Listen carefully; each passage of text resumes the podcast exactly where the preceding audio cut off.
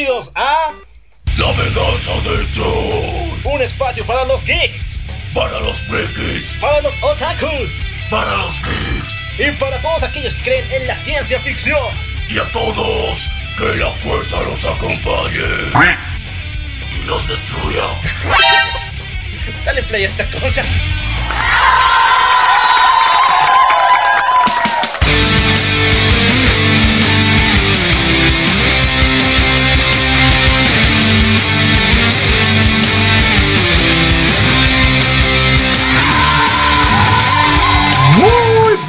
Buenos días, buenas tardes, buenas noches, buenos viajes trascendentales, buenas fumadas poderosas, buenos topos a usted y lo más importante, buenas waifus para todos. Yo soy el loco Al Yo soy Mella, y esto es la venganza del troll. Exactamente, y tenemos muchas novedades que comentar. Principalmente estuvimos el anterior domingo en un evento magnífico en la hermosa ciudad de Cochabamba. Hablamos del Overload 2019.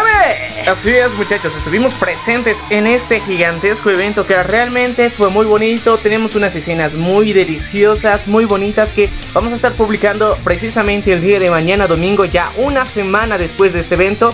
Sé que los van a disfrutar, van a tener una, unos comentarios de algunas personas que participaron, así que les va a emocionar. Exactamente, no se pierdan este video porque estará con mega estrellas, ¿verdad? Claro que sí muchachos, así que yo creo que a muchas de las personas que salen en este video las van a reconocer y si no las conocen es momento de que lo hagan porque en serio cada una de ellas tiene algo interesante que mostrarnos y contar. Bueno, porque sabíamos que en la semana estamos solitos y queremos hacer algo sí o sí. Estuvimos en una entrevista muy especial con una colajista, o como nosotros le bautizamos, una collager profesional. Hablamos de Antagónica Furry, a la cual mandamos saludos, besos y las mejores vibras. Así que eh, lo pueden tener y está disponible en nuestra plataforma de Spotify, Apple Podcast. Así que dense una vueltita por ahí porque está muy bonito. eh, nos llegó al corazón, en serio. ¿En es, serio? es- es muy bonito. eh, tuve la oportunidad de encontrármela otra vez el día de ayer. Así que, wow, qué emoción, en serio, qué bonito. eh, nos salió la entrevista. Sé que la van a disfrutar muchos. Y hay consejos interesantes, curiosidades que nadie sabía de Antagónica hasta esta entrevista. Así que lo van a disfrutar. Y si no la conoces, pásate por sus redes sociales porque en serio tiene un trabajo muy genial. Exactamente, para todos los picapapeles, esta entrevista es para ustedes. Y bueno, hay que decir que esta semana pasó de todo porque justamente el día jueves tuvimos una entrevista, pero esta vez nos entrevistaron a nosotros en la nueva apertura de este mega programón llamado Friki con altura. Manda un saludo, un beso y todo el poder otaku para ellos, ¿verdad? Y bueno, eh, técnicamente nosotros lo anunciamos en nuestras redes sociales, en Facebook anunciamos que ese día estaríamos en un directo eh, que estaba siendo transmitido por su página de Freak con Altura, donde salimos eh, una pequeña intervención de unos 5 a 10 minutos más o menos, pero nos divertimos mucho y en serio gracias muchachos y muchos éxitos en nuestra nueva temporada. Así que ya lo saben chicos, si quieren saber mucho más de Friki con Altura, solamente denle like y visiten la página a través del link que tenemos en ese video que compartimos con estos chicos. Y bueno, ¿vamos a noticias? No, bueno, tenemos que anunciar primero qué vamos a hablar el día de hoy. Bueno, Ay, ya, muchos ya han visto el título, así que yo sé que lo han visto, pero otros han puesto modo aleatorio. Ya sé que hay muchos expertos ahí que están explorando todos nuestros episodios de una forma así, súper random. Y quieren enterarse de qué vamos a hablar el día de hoy. Puede ser que lo estés escuchando en cualquier lugar, pero hay que decirlo.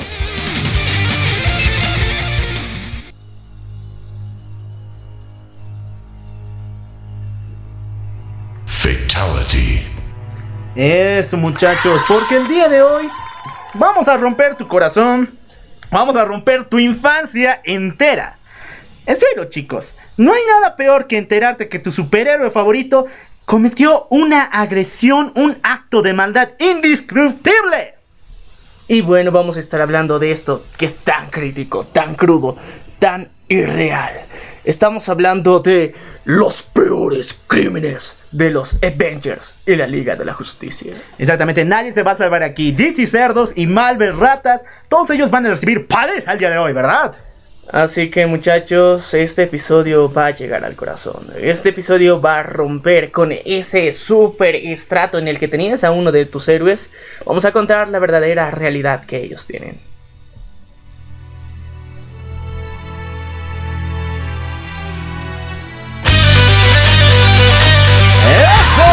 A ver, chicos, agarren sus cómics de Deadpool mata al universo Marvel y también de Spider-Man y quémelos porque vamos a hablar de buenos cómics aquí en el programa, ¿verdad? Pero, viejo, deja de echarle leña a Spider-Man porque. porque, viejo, hay muchos fans. Y en serio, está bien, será decente. Mm, a ver. Lean Spider-Man, pero en la línea de Ultimate o de Legacy. Vamos a ver si está bien. Vamos a apostar, chicos. Lean, por favor. Y bueno, vamos a empezar ya con los títulos. Porque esta semana DC viene con sorpresas. Tenemos Flash Forward número 5. Y Jesús. ¿Qué manía de DC de matar a Superman? Es neta. A ver, me lo matan al Superman de Tierra de Tierra 2 primero. Después me lo matan al universo de al Superman de Post Crisis en la batalla con Doomsday, aunque no se murió. Después me lo matan al Superman de los nuevos 52 y ahora me lo matan a mi Superman de Tierra 26 al Superman morenito, al que era el presidente, era Obama prácticamente. Chicos, escucharon bien. Disney, digo Disney, DC acaba de matar a Obama para Superman. ¿Ya? Y le pongo por ahí porque. No, no, no, no logro entenderlo, pero. Queremos decir, a ver, cuéntanos más, ponnos en contexto, porque esta es una bomba. Exactamente, otra vez que Disney, bueno, mata a Superman. Bueno, si ustedes no lo sabían, en el evento de Final Crisis, en Tierra 26, existía un Superman llamado Calvin Ellis, el cual sí era de tez morena, pero que no importa el racismo, porque en esa tierra había un racismo brutal, él alcanzó a ser presidente de su mundo, no solamente de los Estados Unidos de América. Algo completamente increíble. Y a diferencia de varios Superman, pero también igual a Superman Superboy Prime, él tiene una fuerza increíble, es invulnerable a la magia y tenía la capacidad de absorber de mayor cantidad la energía del sol. Bueno, aquí tenemos un claro ejemplo de la globalización. Y estas cosas, estas madres conspiranoicas que en serio dicen que funcionan. Y miren, se lo pusieron a Obama. Ah, ¿ves? No solamente Marvel hace esas mamadas, también dice. Pero lo más importante es que este Superman era muy bien querido y aceptado por muchos fans. Pero ustedes saben que este evento llamado Flash Forward, donde Wally West atravesó las Pitfords y está buscando a su familia a través de las líneas de tiempo del universo DC, se encontró con que Tierra 26 está destruida. Nadie sobrevivió, chicos. Una masacre entera. Bueno, está denso porque técnicamente todos están apostando por, los, por el apocalipsis como tal. Estamos viendo una tendencia que todo se está yendo a la shit en los cómics durante este tiempo. No hay mucha esperanza. Doomsday Clock, tenemos esta versión y... ah, ¿Qué demonios está pasando con el universo de los cómics? Todos se quieren ir a la shit. Otra vez. Bueno, DC, si quieres llamar la atención, mata al Capitán Carros, ¿no? Yo digo, jaja. Qué malo XD. XD. Bueno, vamos a hablar de otro cómic porque aquí viene el estreno de Tales of the Dark Multiverse. Ustedes saben que en esas historias se va a explorar mucho mejor los universos oscuros que se nos mostraron en Batman Metal. Y en uno de estos, justamente, Lois Lane, después de haber visto morir a Superman a manos de Doomsday, obtendrá poderes kryptonianos y le va a sacar la shit a Doomsday. Mmm, ya, me agradó, es parte de este empoderamiento de la mujer que tiene y yo creo que lo respeto, va a ser muy bonito ver, eh, es como una super eh, feminazi putiza Doomsday.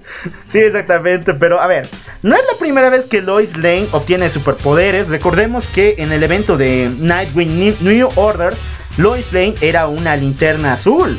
Así que no es la primera vez que vemos que Lois obtiene superpoderes, pero en esta vez, en esta ocasión, yo estoy seguro de que va a ser una especie de referencia en Justice. Porque esta Lois Lane no está cuerda de la cabeza, no es buena y va a ser un reinado de terror y venganza. Mm, yo creo que no está mal. Qué bonito que sea que, que llegue un infierno de una mujer. O sea, tanto, tanto nos hablan dentro de los las catástrofes na- eh, naturales en los que vienen huracanes. Todos tienen nombre de mujer. Y esta vez va a haber un evento donde Luis Lane va a hacer esta catástrofe. Así que va a estar genial. Bueno chicos, solamente espero sus comentarios. Y vamos a pasar ahora con series porque ustedes saben, no nos cansamos de hablar de DC respecto a esto. Se vienen películas animadas del universo DC y ellas se ven fabulosas. Hablamos primero de Superman Red Zone, que lo comentamos la anterior semana, si quieres escucharlo. Y también tenemos Superman Met of Tomorrow. Esta historia de Grant, eh, Grant Morrison que fue antes de su gran boom que fue Superman All Star, donde nos cuentan de nuevo el inicio de Superman, pero esta vez con una frescura única. Man of Tomorrow, chicos, no lo olviden. Después viene Justice League Dark, Apocalypse War, el cual yo no entiendo muy bien cómo rayos la Liga de la Justicia Oscura, sí, esa que está compuesta por Constantine, Satana, Deadman, eh, va a enfrentarse a Apocalypse, a Darkseid. Em, yo apuesto a que Mr. Miracle o algún personaje mágico de los nuevos dioses va a unirse a este grupo y los va a llevar a este mega conflicto con el papi Darkseid. ¿Tú qué opinas? Yo creo que es necesario, eh, bueno, darle una nueva visión a Darkseid porque eh, lo teníamos que ver en, en Justice League. En la Snyder Cut. En la Snyder Cut, obviamente, pero eh, teníamos que verlo ahí y técnicamente la expectativa de muchos fans que no, no están muy adeptos con los cómics no lo han visto de una forma correcta, interpretada, pero yo creo que esta es la gran oportunidad para mostrar quién realmente es. Y en serio, tienes que tener miedo. Esta madre es, es, es eh, bueno, ya sabes, el exponente de Thanos, o sea, este, este no se anda con mamadas. Para los niños rata que no sepan, el creador de, eh, de, Thanos se inspiró mucho en el trabajo de Jack Kirby, quien creó a Darkseid. Y en varias ocasiones ha dicho, sí, me copié a Darkseid. ¿Y qué? ¿Qué van a hacer? Bueno, DC no ha levantado demanda, pero algún día esperemos que le dé la patada al tío, al tío Mickey, al jefazo.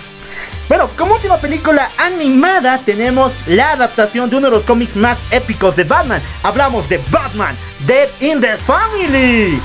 Y yo no entiendo muy bien cómo, cómo va a suceder esto. Porque recordemos que Damian es actualmente eh, Robin, no es Jason Todd. Así que yo voy por dos, lugares, voy por dos caminos. El primero es que nos van a mostrar por fin a Jason Todd canon en el universo de los nuevos 52 de las películas animadas de DC. Y lo van a unir esta historia de Dead in the Family junto con Andy the Red Hood, quien y también es un excelente cómic. Pero el segundo camino, y es el que más me da miedo, es que sustituyan el papel de Jason por el de Damian. O sea, Chicos, veíamos cómo el Joker mata a Demian. No creo que pase eso, viejo. Es que es, es como te digo, Demian es. Un sé, Que, sé que es un niño muy irritante hasta cierto punto. La bolita de odio se ganó su apodo. Pero aún así, eh, es el hijo de Bruce. Y eso se lo respeta, men. Así que puede ser cualquier hijo de tercera, sí, lo pueden dar de plancazos. Pero al hijo de Batman, no. Nel, pero eso, eso no va a pasar. Y además, las adaptaciones que hace eh, Warner no, no llega a quitar toda la esencia del cómic. Y eso es lo más genial, porque eso es lo que también muchos de los fans admiramos y queremos más. Porque si hacen eso, yo te digo, va a haber personas como tú que se van a emocionar, se van a rasgar las vestiduras de emoción, pero al mismo tiempo va a haber otro grupo que va a decir, ¿qué demonios está pasando con Warner para hacer algo tan arriesgado, tan duro? Y que no es necesario. Técnicamente vemos como Demian eh, tendrá sus, ah, sus pros y sus contras, pero lo queremos. Las Fujoshis lo quieren más, las Fujoshis lo quieren más. Y el detalle es que déjanos en los comentarios qué ruta va a tomar DC. ¿Va a volver canon, canon a Jason Todd dentro del universo de los nuevos 52 animados? ¿O van a matar a Demian? Yo sinceramente pienso en lo peor. Bueno, volvemos todavía con la lista de capítulos de Titans, los la cual se estrenó esta semana. A ver, a ver, tenemos muchos y los más importantes son el número 4 que se llama Aqualand. Ya saben quién va a venir, ¿no? Nuestro querido Tempest. Número 5, Deathstroke. Madre mía, esto va a ser una masacre. Número 6, Connor. Número 7, Bruce Wayne. O sea, vamos a ver a Batman en esta nueva temporada de los Titans. Pero ya lo habíamos anunciado, así que no es sorpresita. Bueno, número 8, Jericho me vale un pepino. A Torment peor. Fallen mucho peor. Elkio, ¿quién conoce a estos tipos? Pero el último capítulo, Papi, Papus Mamus, se llama Nightwing. Jesús María José, más épico no se podría llegar a ser, ¿verdad? Es el momento que habíamos estado esperando desde la primera temporada. Se, se, tardaron dos, pero en serio, el camino estuvo bonito. Porque no puedes mostrar directamente a Nightwing sin saber su trayectoria. Cómo dejó la capa y el manto de Robin para convertirse en este. En el. Bueno, ¿cómo, se, cómo lo decías? El maestro polla. Eso exactamente. Imagínate todo el camino que tuvo que recorrer para ser el maestro polla. Eh, eh, es necesario conocerlo. Porque, mira, en Titans no se han limitado a no mostrar eso. Es muy evidente cómo realmente este es el maestro polla. Así que, wow. Gracias Titans, gracias DC Universe por presentarnos esta increíble serie. Bueno, muéstranos todo tu hype que tienes con los Titans en la caja de comentarios. Vamos a hablar todavía y ahora vamos con lo mejor de este año. Crisis en Tierras Infinitas, ya que tenemos imágenes de Brandon Rowe con el traje de Superman Retorna. Pero chicos, tiene detalles de Kingdom Come. Madre mía, mi corazón se va a alegrar. Está saltando de la emoción, está saltando. Pero es que si te has dado cuenta, eh, le han puesto un poco de canitas, le han puesto una, un, aspecto más robusto que el que tenía en su aparición. Por eso, esa es la de Kingdom Come. Así que yo no entiendo muy bien qué va a pasar. Y me dijeron que Brandon Roth va a tomar su papel de Superman Retorna, como se ve en la película. Pero este universo se transformó en el universo de Kingdom Come. O sea, No, es que, pero técnicamente eh, es un mega crossover. Uno, diferentes eh, líneas temporales se van a cruzar. Así que para mí es más, más, eh, más hype. Porque no solamente vamos a ver la historia de Kingdom Come, sino yo creo que hay algunas que se están guardando por detrás de, de escenas, de cortinas y personajes que realmente no nos esperábamos. Van a aparecer y van a interpretar situaciones que nosotros ya, ya conocemos y entendemos la referencia y nos van a ayudar bastante. Así que muchachos, yo creo que tendrías que estar aumentando el hype y no cuestionar al mega crossover de las Rovers. Bueno, ya lo saben, tenemos tres Supermanes. El Superman de la serie de Supergirl, el Superman de la serie de Smallville y el Superman de Superman Retorna. Así que chicos, más hype no puede haber. Hablamos todavía de Ashley Scott, quien fue Elena Kyle, la hija de Bruce Wayne, en la serie The Birds of Prey, que se estrenó en el 2002. Y ella ya dijo que sí al mega crossover, Jesús María José. Pero, en serio, ya, ya, ya, ya, ya se está acercando este evento, así que todos estamos calentando motores y cada vez se, se pone más interesante. Por favor, no la caguen nada más. Bueno, vamos a hablar de películas aquí en el programa, pero no vamos a exagerar tanto en esto. Solo vamos a decir la nota, unos cuantos comentarios y ya, porque esto levanta hype. Mm, Esta semana, la. Una asociación de víctimas por la masacre de Aurora levantó una carta en contra del estreno de, eh, la película del Joker en eh, este, este mismo cine, en la ciudad de ah, Aurora de Estados Unidos.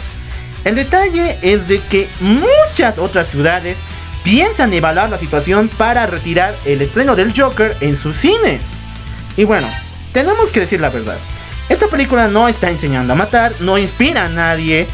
Y yo espero que no, fue, no sea así. Y recordemos que esta semana justamente el ejército levantó un aviso en el cual señalaron de que te- estén muy atentos y que varios cines tengan la oportunidad de revisar y quitar armas si es que los, eh, las personas que van a visitarlos las poseen. Pero bueno, ya dejemos de lado la paranoia porque ya, o sea, sabemos que la gente está loquita, pero no es para tanto. Hay que, hay que darse cuenta de cómo ha- han, cambiado muchas cosas. Eh, bueno, en la época que, que se estrenó Matrix, por ejemplo, muchas personas llegaron a suicidarse y todo esto. Pero ha sido porque también las personas no estaban acostumbradas a un, a un cine tan experimental. Con una. eh, o sea, había cine experimental, pero no tan. No de esa escala. No, no, no, no trending topic, como decir. Mm. Entonces había cine experimental que era algo más eh, independiente, que era conocido solamente por superfans del cine en general y que no era tan visible al público en general. Entonces esto provocó que muchas personas que son un poco más sensibles y que no buscan este tipo de experiencias y que en serio se lo toman en serio, realmente se sientan aludidas. Pero en la actualidad ya hemos visto demasiadas películas con clasificación R que nos han mostrado muchas cosas y que ahora se pongan cariñosos y cuidadosos con Joker. No mames, en serio, yo creo que donde tenían que cuidar que haya armas era en John Wick 3 porque Y está justa. realmente brutal esa peli y todos decimos la lavamos, la queremos, pero en ningún momento se piensa que alguien va a ir con armas. Eh, justamente Todd Phillips, el director de la película, señaló este, este detalle. Porque la gente alaba una película como John Wick, que sí es muy buena, pero es demasiado violenta, hasta excesiva. Entonces, ¿por qué alaban una película así y dicen que el Joker puede llegar a inspirar actos de violencia? Bueno, yo les digo a todos aquellos muchachos que ya están armados para entrar al cine, chicos, el Joker no es un ejemplo a seguir. Nunca lo ha sido y nunca lo va a ser porque porque está loco, no hay de otra. Esa locura no ha sido muy buena. Veamos a el ejemplo de Batman. Batman está más o igual de loco que el Joker, pero él lo ha utilizado para ayudar a las personas. Así que no traten de arruinar la imagen de un personaje solamente para cubrir esos defectos en su personalidad, por favor. Mm, y más allá de eso, yo creo que es, es tiempo también de ser maduros con todo Maduro, esto. Sabemos, madurez, o sea, hay que, hay, que, hay que reconocer que son personajes de ficción inicialmente. Dicho. Primero, eh, personajes de ficción. No tienes ningún justificativo para venir con ese tipo de cosas, dañar a otras personas. Yo te digo, tienes un culo de videojuegos donde puedes hacer lo mismo en, en 3D y wow, te puedes poner lentes de realidad si quieres disfrutar todo, todo, todo, lo, todo el gore que quieras. Hay juegos muy avanzados y cosas más densas que puedes experimentar sin hacer daño absolutamente a nadie en la vida real. Y yo creo que si quieres distensionarte, juega eso. O puedes entrar en más tensión incluso. Pero no pongas en juego la vida de otros seres humanos. Nada más, es un cambio. es Ni un tampoco pequeño- la tuya, porque te lo digo. América ahorita está en alerta. Y si cometes algo, por lo menos tienes un arma en un Pero es que mira, si te das cuenta. te van a sacar a patadas. Pero es que Te aunque tengas a a patadas. un- es que mira, estamos en un punto donde técnicamente Estados Unidos, eh, por su gobierno y demás madres, técnicamente muchos de los eh, de las personas que caminan a pie están armadas ya. Pero es por paranoia que, que se le ha generado. Ahora, que alguien venga a un cine con un arma, actualmente debe estar pasando constantemente, pero no están con fines de matar, sino de protegerse. Y yo Pero- creo que no va a faltar a alguien que si uno empieza a hacer un tiroteo y otros van a salir a dispararlo a él. Ah, mejor que- todavía, mira. Así que chicos, mejor todavía. No, pero- a ver, escuchen. Es una clara amenaza de señalar que están poniendo no solamente en riesgo la vida de las personas, sino también su propia vida. No solamente ustedes tienen armas en esa sala de cine. Hay 10 personas que tienen armas. Así que muchachos, no, no, no hagan esas mamadas, eh. Tranquilícense, mejoren su, su pensamiento, todo lo que quieren hacer. Y bueno, disfruten de este hermoso mundo de los videojuegos, donde puedes hacer muchas cosas muy densas que en su momento estaremos hablando. Ah, un capítulo especial a juegos enfermos. Lo vamos a tener aquí, chicos. Y bueno, ya hablamos mucho de DC. El papi se merece su corona. Y ahora hablamos de la casa del jefe. El malvado rey, rey rata todavía sigue sacando cosas y tenemos que hablarlas.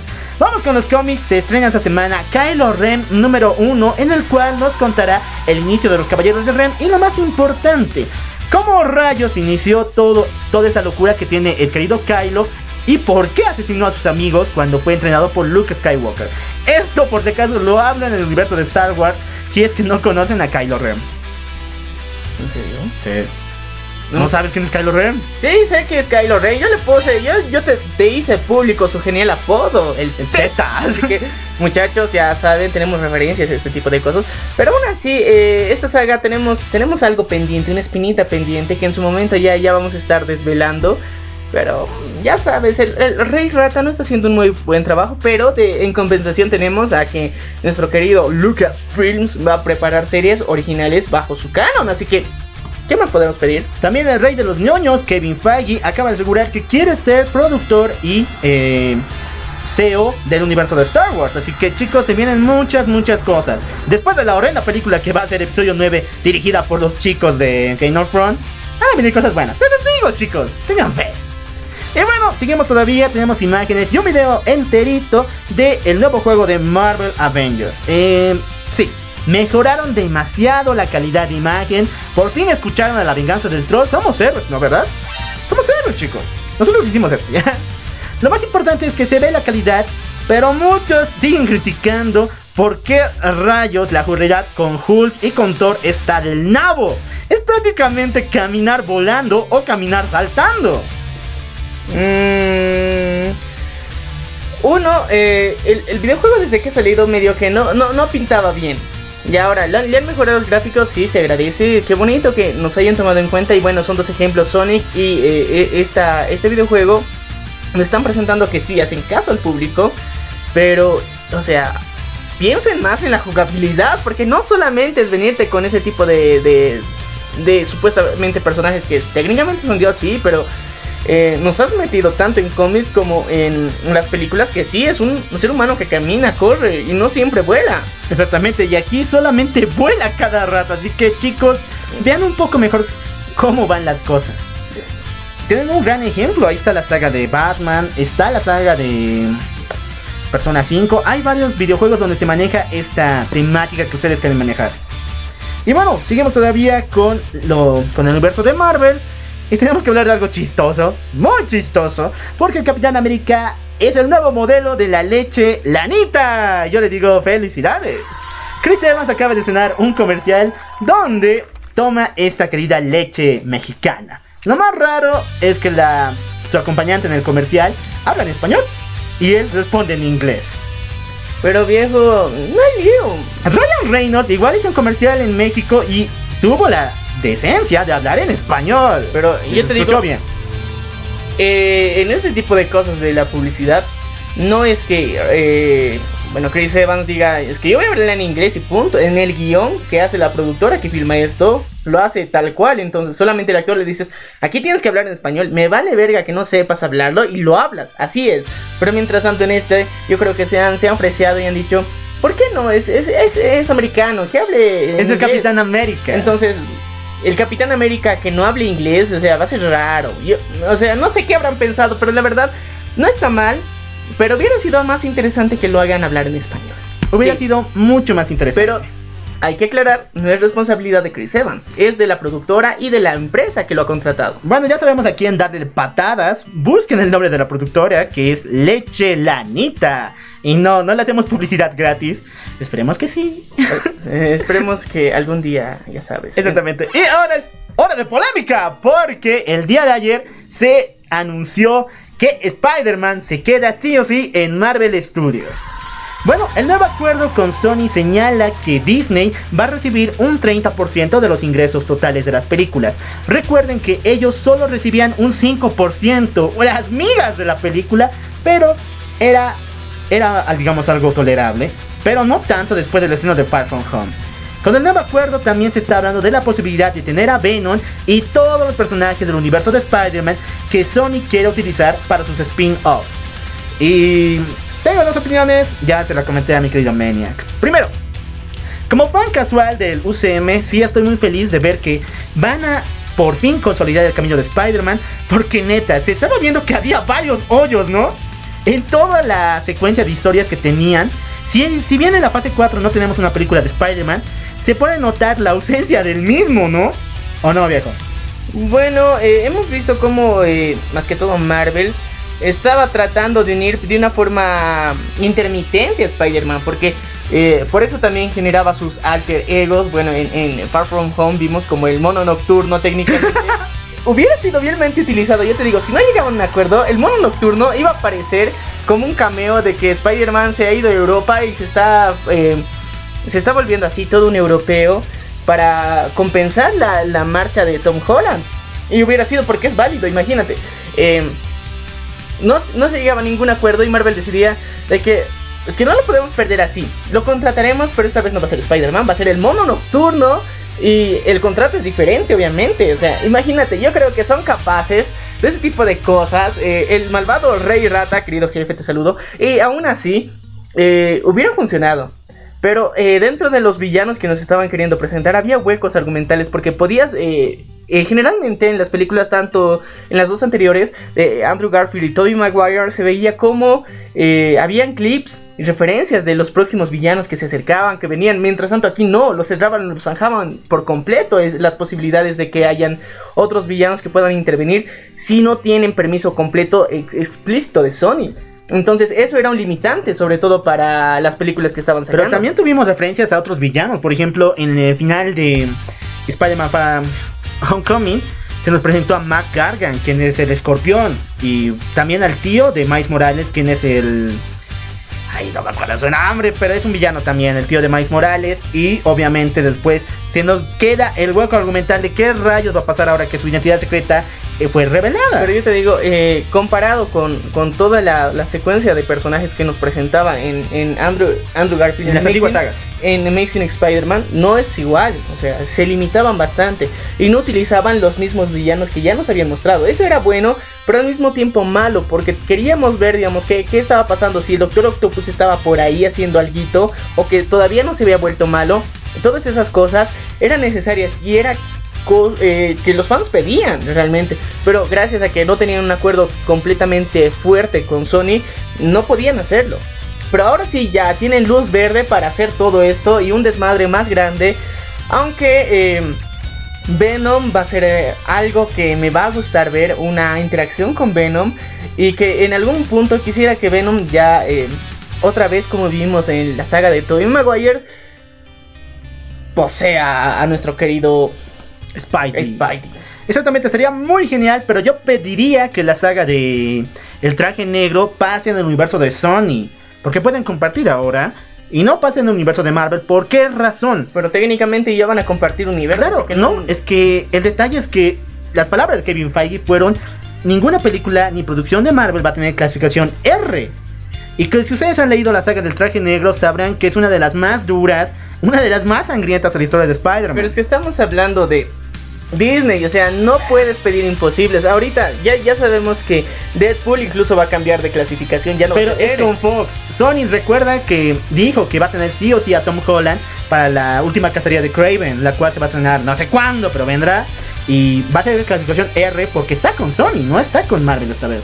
Pero aún así yo te digo, puede ser que utilices piezas, pero cu- cuando haces un acuerdo con, con Satán, no puedes pedir media alma, ¿no ve? Entonces no, no vas a pedir, o sea que no, no seamos ilusos, la verdad. Yo te digo, te adelanto, no seas iluso. Nuestro querido jefe no se anda con mamadas. Si has hecho un trato con él es por siempre, forever. Y si lo cancelas, te va a meter un, un hachazo por la espalda, Una demanda de tamaño descomunal. no solo una demanda, te, te va a acribillar en vida. Así que yo te digo, no te ilusiones, muchacho, tranquilo. Te, ten fe en este universo que nos van a mostrar, sí. Pero no te emociones porque las películas con clasificación R es muy difícil que pasen. Bueno chicos, déjenlo aquí abajo en los comentarios. Y mi segundo comentario, estoy triste, llorando porque...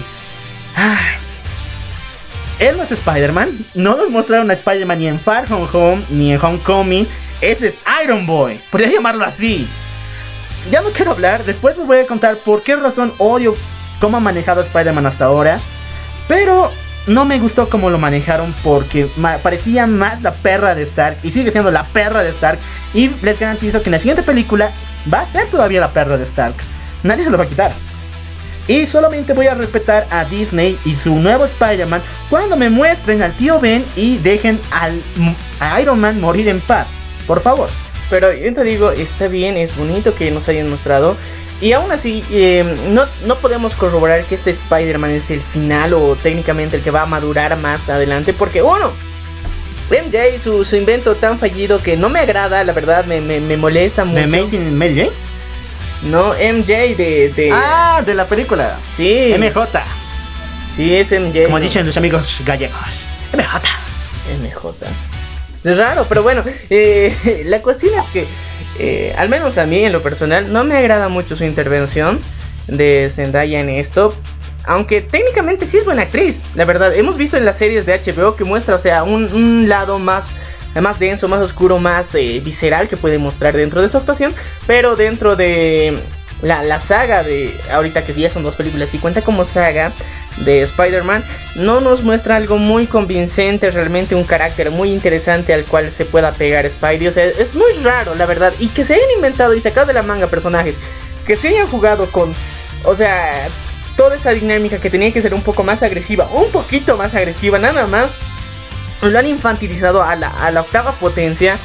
Yo te digo, no tengo mucha fe y yo veo a Spider-Man que está mostrando Disney como una historia paralela, de un universo alterno, uno muy random, donde ni siquiera eh, nuestro querido eh, Spidey tiene una cámara para ser un buen reportero. O sea, to- todo no nos indica que él vaya a ser, digamos, eh, este próximo periodista de nuestro querido periódico El Clarín. Bueno, recordemos que también está en sus planes Miles Morales.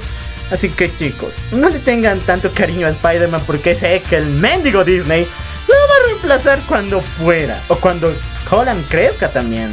Eh. Recuerden que ya, ya va a cumplir los 22. Así que muchachos, en lo personal, es, esto es algo personal, no podemos decir que, que va a ser así para siempre. Pero de momento la historia está muy infantilizada, la de Spider-Man sobre todo, está muy infantilizada y que ver un cambio más eh, significativo yo creo que puede ser uno, le han mostrado digamos la crisis que ahorita tiene tras la muerte de nuestro querido Iron Man. Luego vamos a ver eh, que se haya revelado su identidad. Ya, pero es que son problemas muy densos para una persona así que yo puedo esperar que en la próxima película le hagan madurar más. Le hagan ser alguien más, más agresivo, no tan amigable, pero sea necesario un paso a la adultez, como decir, y que veamos este cambio. Sería genial. Sería genial un giro así. No te lo esperarías. Pero si es que le mantienen este ritmo, eh, yo te digo, sí, es una película para niños y punto. Bueno, ya lo saben. pon like si quieres que Marvel ponga, le ponga leche de madurez al querido Spidey y que de una vez por fin tome las riendas como el hombre araña. Y bueno, terminamos este espacio de cómics y ahora tenemos que ir por nuestras Dakimakuras. ¿Las trajiste? Sí. ¿Las orejas de Nekito? Ah, esas no, esas tú las tienes. Y bueno, ahora hablamos de anime del programa.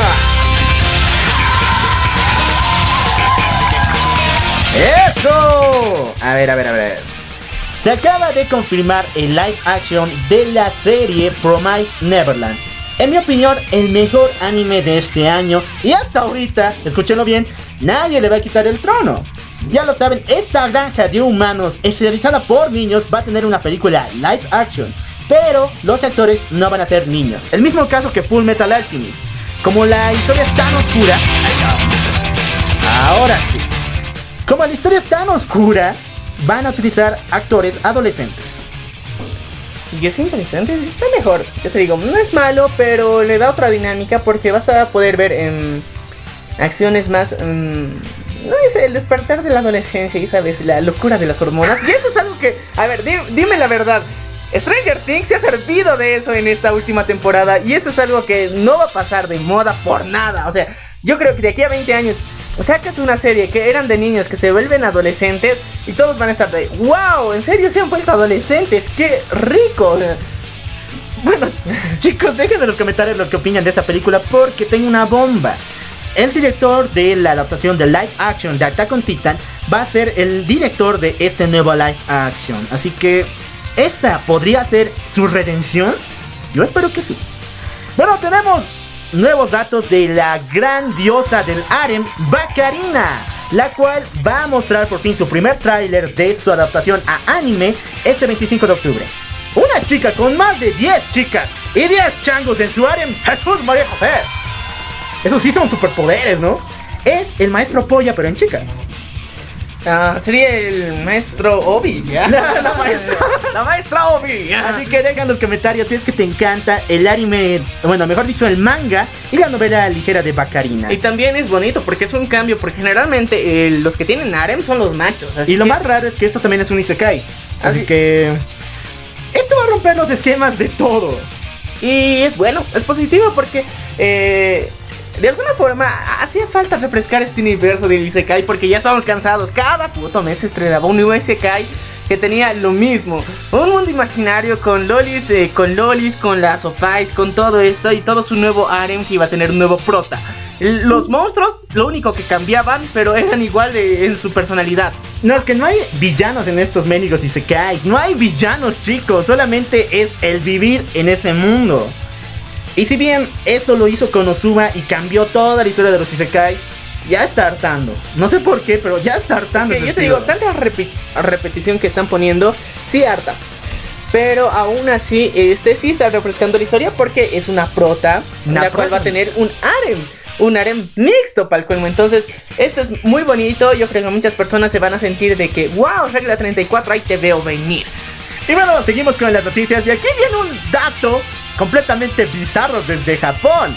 Porque acaban de nombrar a Slowpoke como embajador de la prefectura de Yasawa. Si no saben quién es Slowpoke, es el querido Pokémon hipopótamo rosado con retraso mental de nuestra querida saga de Pokémon. La razón es que su nombre en japonés es Yadon, el cual rima con udon. Y yo no le encuentro la rima, pero bueno, udon es un platillo típico de la prefectura de Yasawa. Así que ellos en su sagrada sabiduría nombraron a este Pokémon como embajador de esta prefectura. La verdad, no estoy en contra. Me, me sienta bonito que hayan hecho eso. La verdad, están mostrando que. Bueno, ¿sabes? Son los japos, están locos. Así que. eh, y también es, es momento. eh, ya se vienen los Juegos Olímpicos el próximo año. Así que necesitan tener atracciones más, o sea, con referencias occidentales al mismo tiempo. Porque esta serie es reconocida y también tenemos un buen momazo del mismo. Así que todo esto no puede salir mal. Muchos que vayan a esta ciudad van a reconocer a este querido personaje, van a hacer fotos con referencias vergas y nosotros los vamos a estar compartiendo en nuestra página de Facebook, así que no se olviden seguirnos. Ya saben, su primer mandato será que todos pongamos nuestra cola para que nos muerda un shoulder. y vamos todavía con noticias de Pokémon. Porque esta semana se mostró imágenes supuestamente filtradas de la siguiente adaptación del anime. Pokémon Sword and Shield. Y es raro porque está el mostaza. Nos dijeron que ya no estaría el tipo. Uno. Otra.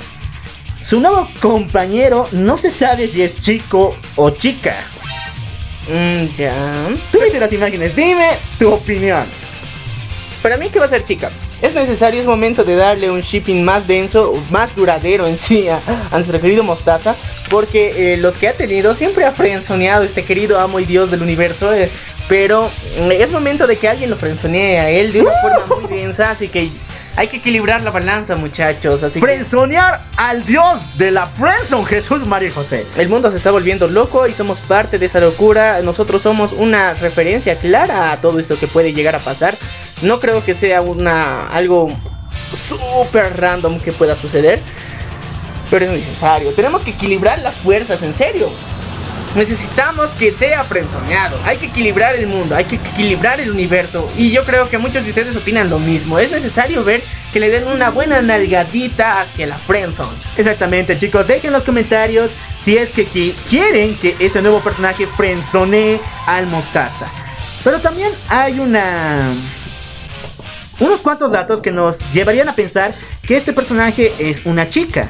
¿Por qué razón? Porque vemos que este nuevo personaje tiene un Scorbunny y actualmente Scorbunny es el Pokémon inicial favorito de este juego. Sí chicos, en serio, todo el mundo quiere Scorbunny.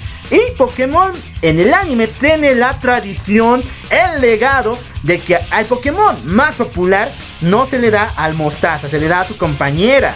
Así que tenemos una opción de que este personaje es una chica. Además, son, son costumbres y tradiciones dentro de todas las sagas que no se pueden romper ahora. Es momento de ver también la friendzone y también cómo alguien le da unas nalgaditas muy densas a nuestro querido Mostaza. Y lo peor es que los enfermos de Zelda 34 piensan y juran por su vida de que es un trapo.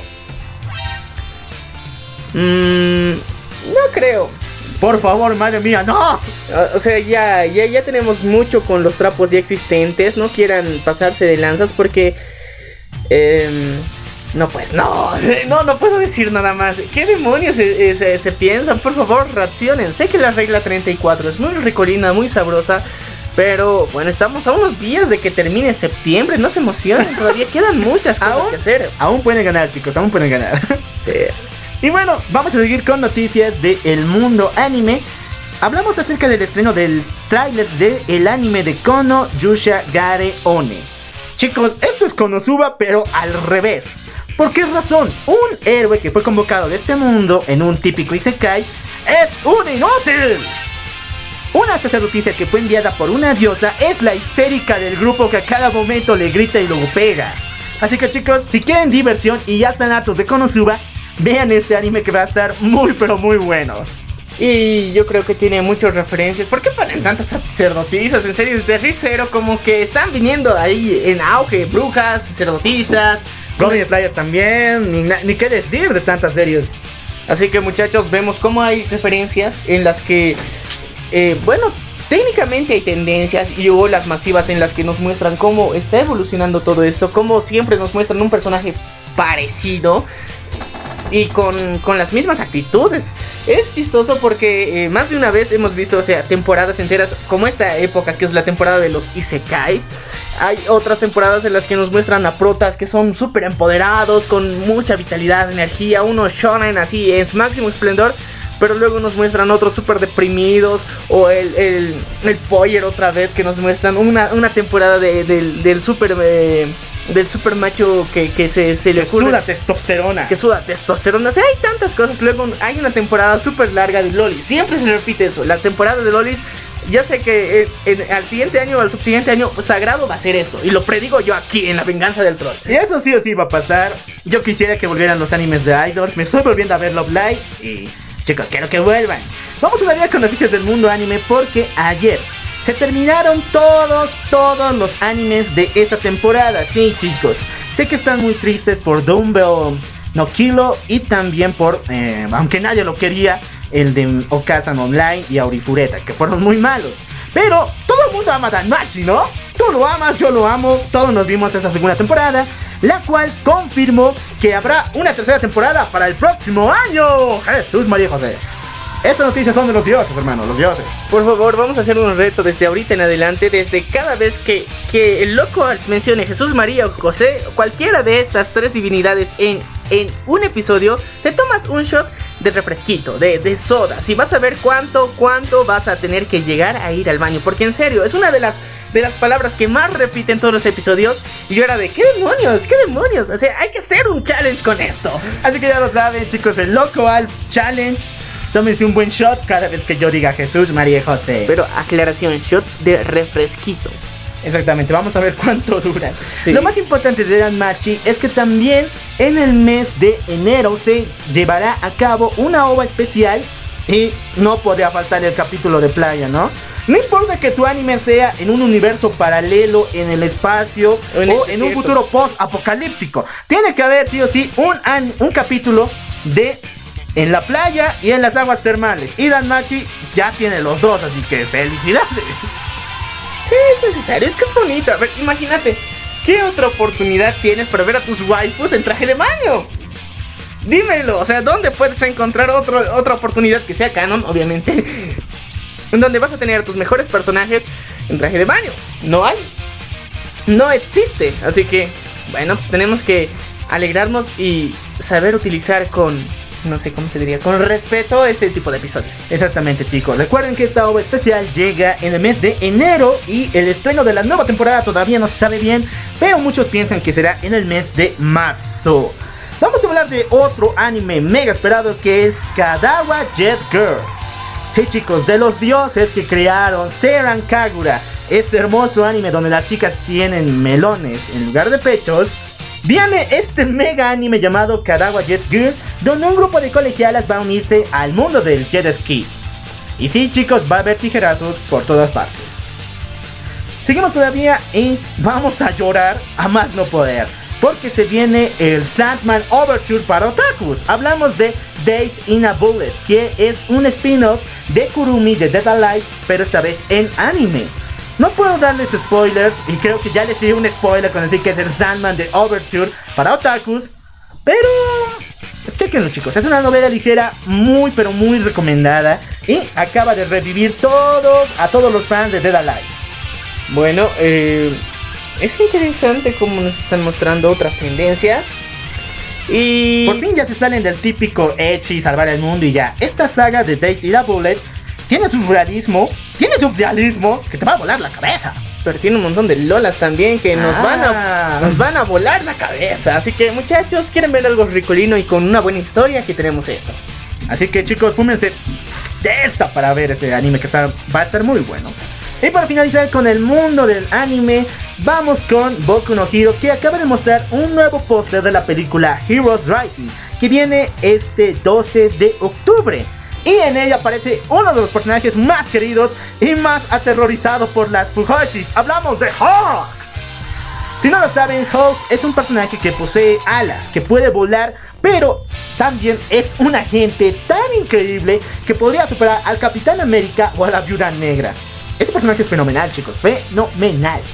Bueno, ya tenemos alternativas ya que bueno, también se viene la película de La Viuda Negra, Ah. pero aún así tenemos que ver que ha perdido mucha ricura porque le hemos dicho, hemos dedicado un minuto de silencio a la operación que se hizo Scarlett Johansson, así que tenemos que ver en el mundo anime una waifu que sí, no no nos no nos falle, no se opere. Bueno, en este caso, juzgando. Sí. Que esperemos, Hulk, no te operes, porque sabemos lo que pasa en el manga ahorita. Sí, y Chicos, no- cuidado. Tengan cuidado, no se encariñen.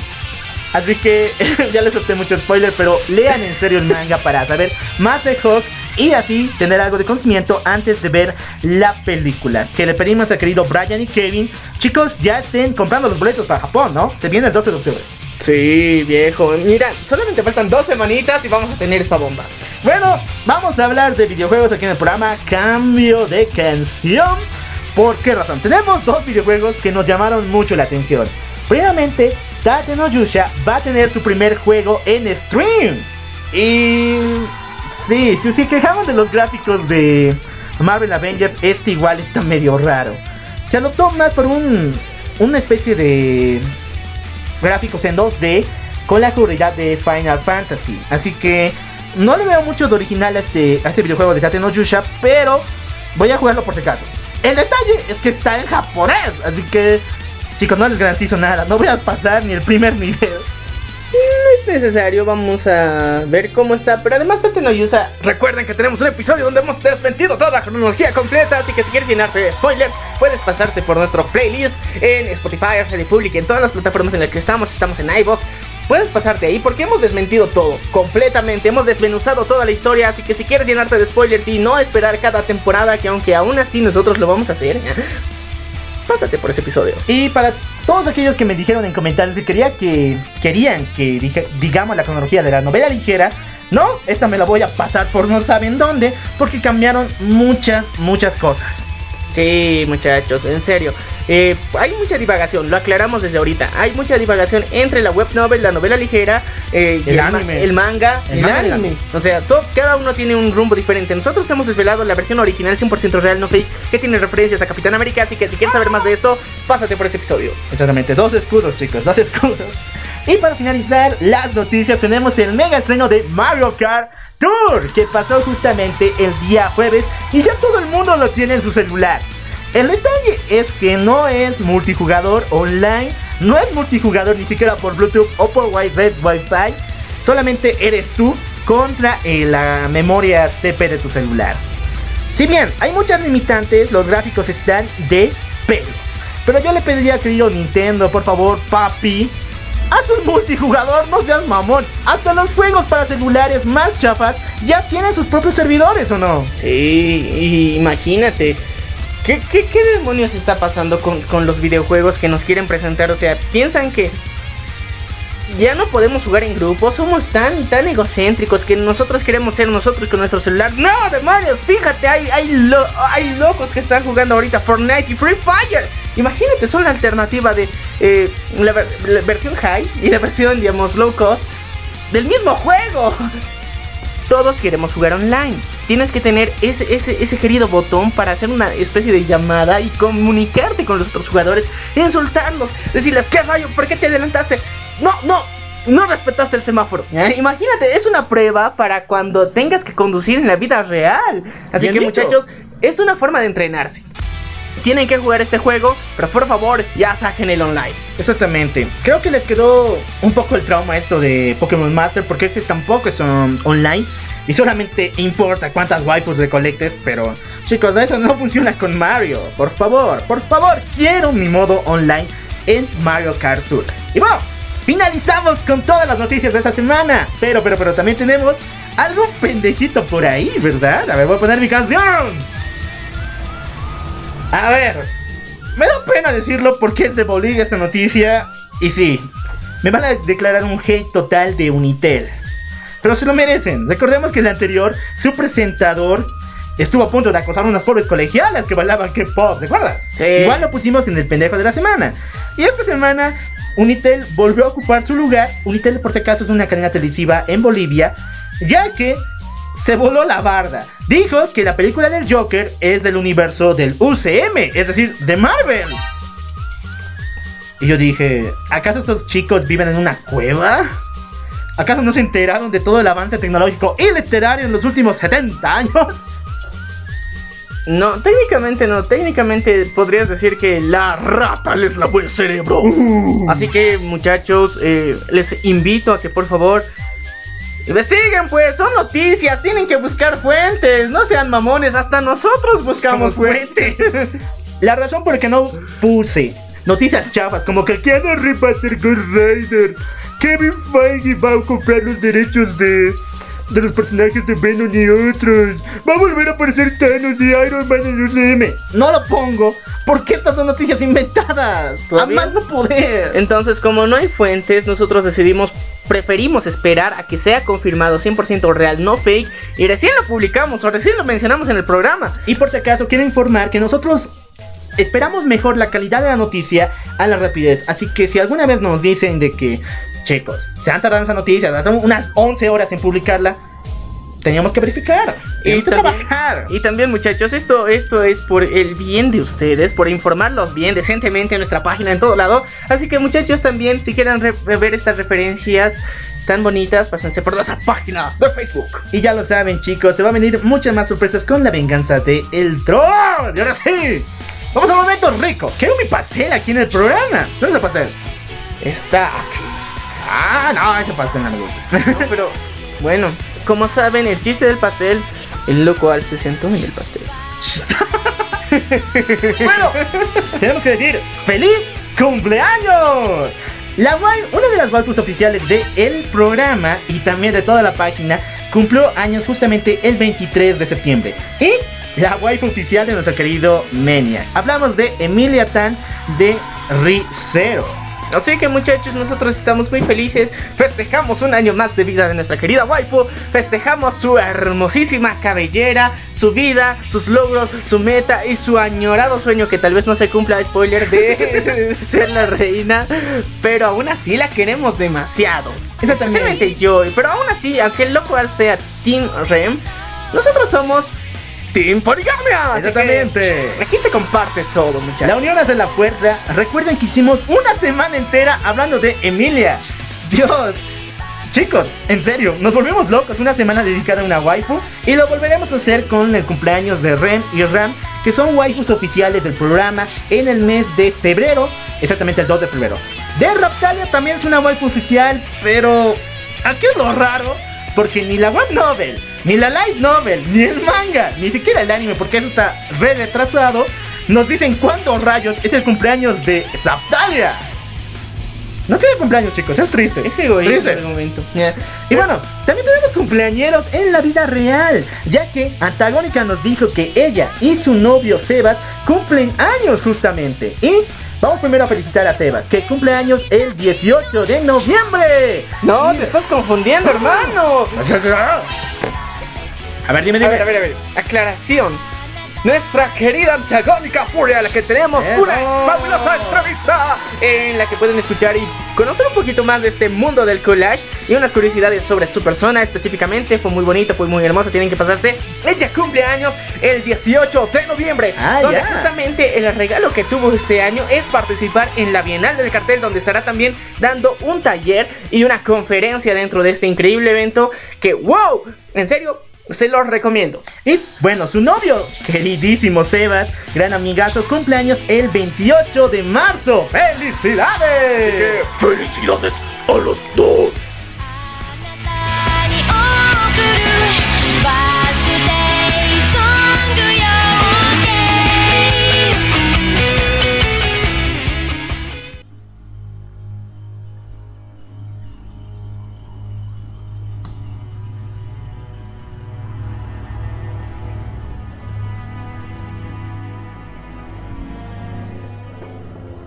Hace mucho tiempo, dos seres, conocidos como los hermanos, uno representando al universo Marvel y otro al universo DC, chocaron. Y el choque fue tan fuerte que hizo que los héroes más poderosos del planeta, los Vengadores y la Justice League, se enfrentaran para reunir 10 objetos sagrados.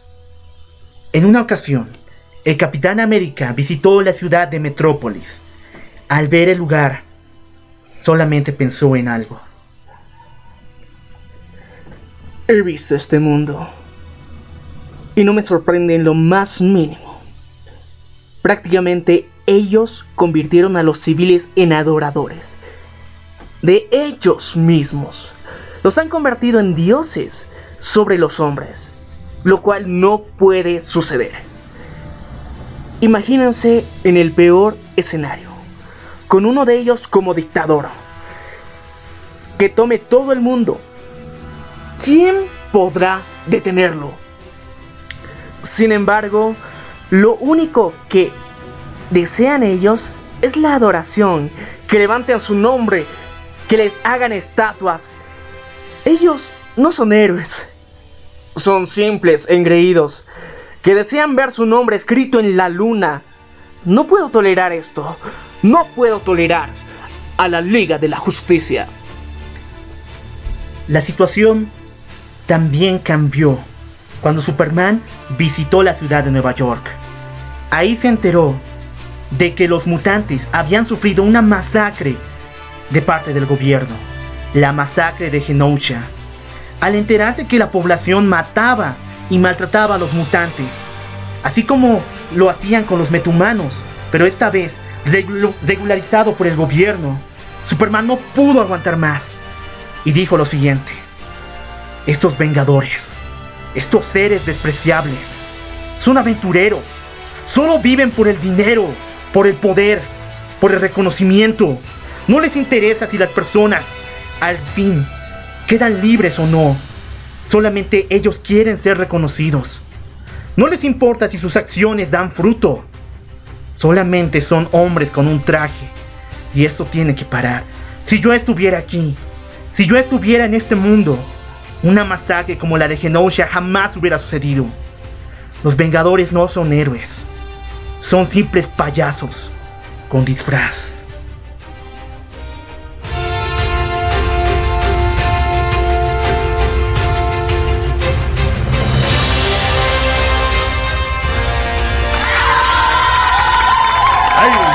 ¡Santo! Algo se me entró. No sé. El ayuyo se me salió o algo parecido. Para mí que se te entró donde te sentaste algo. ¿Qué, qué, qué, qué? Es que quisiste comer pastel, ¿no ¿recuerdas? Bueno, sí. chicos, chicos, chicos, chicos. Ahora nos toca entrar al tema del día. Los peores crímenes cometidos por la Justice League y... Los Vengadores. Exactamente. Y chicos, saben que hay pocos momentos para matar la infancia. Uno es conocer la Rega 34, el otro es enterarte que Sora frenzoneó a Tai para irse con Matt y este es uno de ellos. Vamos a bajar a tus héroes poderosos al suelo. Así que muchachos, así queremos empezar ya este mes que está entrando. Estamos entrando al mes de octubre. Y queremos iniciar con todo el espíritu así súper eh, sad, Super Dark. súper dark, súper oscuro. Y la verdad es necesario hacer un cambio, un giro de tuerca porque sabemos que queremos mucho a nuestros héroes, los amamos, los adoramos, los tenemos en un pedestal. Pero aún así ellos también tienen ahí sus cosillas que están escondiendo, tienen unas historias que realmente nos sorprenden y a veces nos repugnan incluso. Así que vamos a hablar de eso el día de hoy. Así que el momento ha llegado. El momento de entrar en este universo tan complicado. Exactamente. Y vamos a empezar con la Liga de la Justicia, principalmente con su líder, Superman. En la Edad de Oro, es decir, en los comienzos de los cómics, Superman era muy raro. De hecho, era el machista de acero, a más no poder. En un cómic, insultó a Lana Lang y a su esposa Lois Lane porque ninguna de ellas podía reconocerla cuando se ponía lentes. Pero recuerden que sus lentes son especiales, ¿no? Cuando se los pone, nadie los reconoce. Así que Superman, tarado, deja de insultar a tu novia y, a, bueno, a tu exnovia y a tu esposa, ¿no? Sí, también al mismo tiempo vemos como, ah, aún así, aunque sus super lentes que le hacen irreconocibles, no, no ayudaron tanto con Batsy. Ese es el Ah. mejor detective del mundo y, bueno, ni esos superpoderes que tiene unos lentes lo pueden disu- di- disuadir de que haga algo bueno. Bueno, Superman también pasó por tiempos muy raros porque una vez le declaró la guerra a la velocidad. Y esto porque uno de sus amigos murió atropellado. Desde entonces Superman iba por las calles destruyendo a los autos que pasaban a alta velocidad. Y yo me pregunto, ¿y los civiles que conducía? Porque en, en ese cómic, chicos, no se mostraba que Superman sacaba a las personas del auto. ¿Cómo? O sea, hacía estallar los, a los autos en movimiento, no sacando a las personas dentro. Eso es horrible, pero esto está peor. Porque en una ocasión, cuando Superman se enteró de que el agua estaba escaseando y que la población de la Tierra, bueno, no aprovechamos este sagrado elemento, obligó a la ciudad de Metrópolis a no consumir agua por medio año. Jesús, ¿qué? Tómense otro shot. Jesús, María José, ¿quién hace estas cosas? A ver, dime, hermano. ¿Tuviste? Ahorita les hiciste tomar cuatro porque dijiste Jesús, luego Jesús, María y José. Así que bien, van cuatro, Cuatro shots, chicos. cuatro shots de, de una soda muy rica que tengan a- al alcance. Imagínate, pero en serio, eh, yo te digo, los ecologistas de ahora alabarían un acto así. Exactamente, dejen en los comentarios si es que ustedes también obligarían a la ciudad a no tomar agua para que sepan aprovecharla. Pero técnicamente, mm, al mismo tiempo, muchas plantas eh, podrían secar o muchos alimentos que consumimos en el día a día no podrían ser producidos por culpa de esto. Pero sí sería un jalón de orejas. Imagínate que hagan esto para, para los grandes líderes del mundo. No consuman agua durante seis meses para que vean cuánto vale, perros. Sería genial. Sería genial. Sería muy genial hacerlo a aquellas personas que en serio contaminan el agua. Bueno, los actos de Superman en la era dorada no terminan porque una vez secuestró a un beisbolista y se hizo pasar por él solamente para ganar la, el mundial de béisbol. O sea, yo haría lo mismo con Messi, si es que me parezco a Messi, pero no, pues, no, no, no, me, no mames, ¿no? Eh, yo te digo, no está mal. Técnicamente es como querer disfrutar la gloria de otra forma, porque él ya la disfrutaba, pero esta vez quería ser reconocido por jugar, béisbol. Eh, ya, rarito, rarito está nuestro querido Super. A veces le- se, le, se le patina el coquillo. Bueno, los autores de estas gran de esas historias sabían que esto no iba a funcionar, así que ya saben lo que pasó después. Crisis en Tierras Infinitas, la muerte de Superman y después eh, Infinity Crisis, que es justamente la mejor historia que le encanta a nuestro amigo Wom. En Infinity Crisis pasó un evento muy pero muy triste. Y aquí sí subimos el peldaño. Porque en este evento se conoce que existe una tierra llamada Tierra Prima donde los superhéroes no existen. Pero hubo un niño que raramente vino de otra dimensión que sí tiene poderes. A ese se le conoce como Superboy Prime. A él se le pidió, el Superman de Tierra 2 vino y le pidió que lo acompañara para vencer al Antimonitor. Ok, vamos a vencer al auto- a la Antimonitor, ¿verdad? Sí, ese, ese men del cibercafé que en serio te cortaba las horas. Ese no. ese es el Hablamos del dios del universo DC que estuvo a punto de destruir todo en Crisis en Tierras Infinitas. El detalle es que una vez que vencieron al Antimonitor, Superboy Prime quería volver a su tierra de origen. Pero Superman de Tierra 2 que lo había reclutado le dijo, no, mejor eh, quedémonos junto con Alexander Luthor, que en esos tiempos era un héroe de otra dimensión, y esperemos que todo mejore para encontrar tu tierra. Ok, vamos. Era muy confiado Superboy Prime. El detalle es que Superman de Tierra 2, escúchenlo bien, no le contó la verdad a Superboy Prime. No le contó que su tierra había muerto. Pero viejo, o sea, estamos hablando de, de- de este universo en donde eh, existe algo llamado Flash, que puede alterar muchas cosas. Sí, entonces- sí, pero ni Flash pudo revivir la Tierra Prima, chicos. Hasta el día de hoy, la Tierra Prima no existe. Sé que muchos norteños están sad. Sí, chicos. Y bueno, no existe esta tierra y Superboy Prime terminó volviéndose en uno de los villanos más increíbles, más diabólicos y más sangrientos del universo DC. Y le voy a dedicar un capítulo especial solamente a él. Pero lo más importante es de que esto se hubiera solucionado siempre y cuando Superman de Tierra 2 hubiera dicho la verdad. No creo, hubiera sido muy triste aún así. Eh, hubiera habido un punto de crisis dentro de este eh, de Superboy Prime. Porque imagínate, o sea, hemos visto, tenemos muchos ejemplos de personas muy trastornadas solamente porque se ha destruido su tierra. Y luego se han decepcionado de consigo mismos, se han decepcionado de la vida que han tenido, se han decepcionado por fallarle a toda su civilización. Y yo te digo, por un camino u otro iba a ser villano. Bueno, deja en los comentarios qué es lo que hubiera pasado con Superboy Prime. Vamos a los nuevos 52. Aquí Superman se pasó a más no poder porque mató al, al Dr. Light solamente porque sus ojos ya no podían aguantar la fuerza de sus rayos láser. ¿Cómo? A ver, en la historia de eh, Trinity War aparece la Trinidad del Pecado y Pandora, cuando está cerca de Superman, hace que sus rayos láser no puedan aguantar el calor dentro de sus córneas. Así que Superman sí o sí tiene que expulsar estos rayos láser y lo dice en el cómic. Superman odiaba al Dr. Light. Pensaba que era un villano en reforma y a la única persona que pudo apuntarle fue a él Y lo mató. lo mató. Y eso fue lo que desencadenó los eventos de Trinity War. Un eventazo, por si acaso. Vamos a hablar todavía de los nuevos 52, donde abandonó a Lex Luthor en Apocalypse. Esto en la guerra de Darkseid, cuando Superman visita ese planeta para apoderarse del poder del centro de eh, Apocalypse. Pero una vez que lo hizo, volvió completamente loco, desquiciado. Y Lex Luthor estaba con él. Y no importa lo desquiciado que estés, no puedes dejar a un humano en la Tierra, en un planeta lejano que parece el infierno, ¿no, hermano? No puedes hacerlo, eso es sagrado, eso es contra natura, no puedes dejar así. Es, es, es que es como técnicamente llevar un astronauta sin casco. Exactamente, y lo peor. Superman no, no pudo entender cuál era la peor situación porque Lex Luthor adopta poderes de Darkseid en Apocalypse y después vuelve completamente enojado por lo que le hizo Superman. Así que viejo, pensate antes de hacer las cosas, ¿no? Pensalo un poquito mejor, tienes que tener un poquito más de tacto, sé que tienes superpoderes, sé que eres el más mamalón y bueno, eh, lo eres, pero ya pues, por, por favor, sé un poquito más amable con tus compañeros. Técnicamente en ese momento te estabas llevando supuestamente bien con Luthor. Sí, O sea, recordemos. tienes, tienes que eh, poner tu amistad y anteponerla a las otras personas. Sabemos que a veces nuestro querido Superman es un pinche egoísta. Hay que decirlo.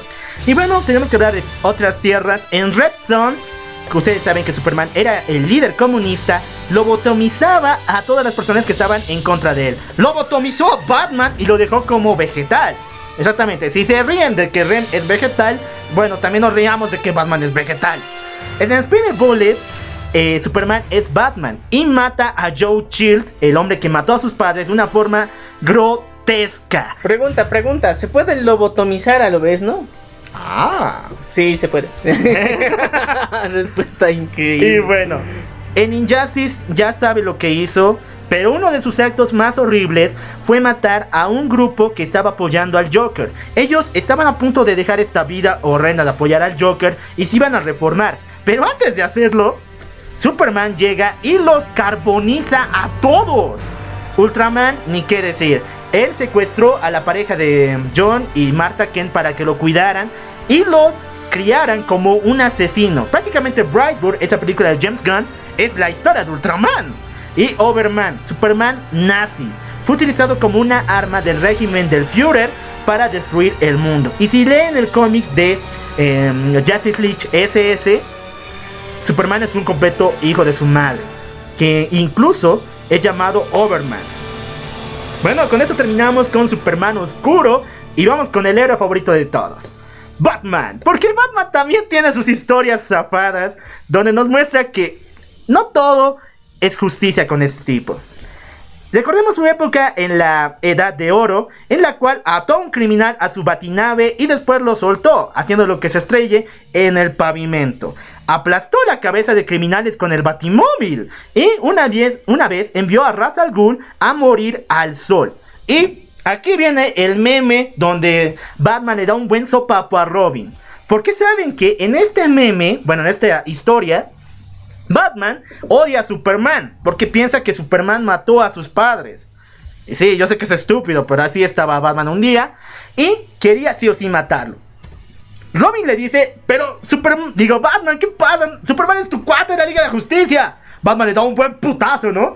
Pero lo que no sabe la gente es que después de ese sopapo guajolotero, Batman casi mata a Robin.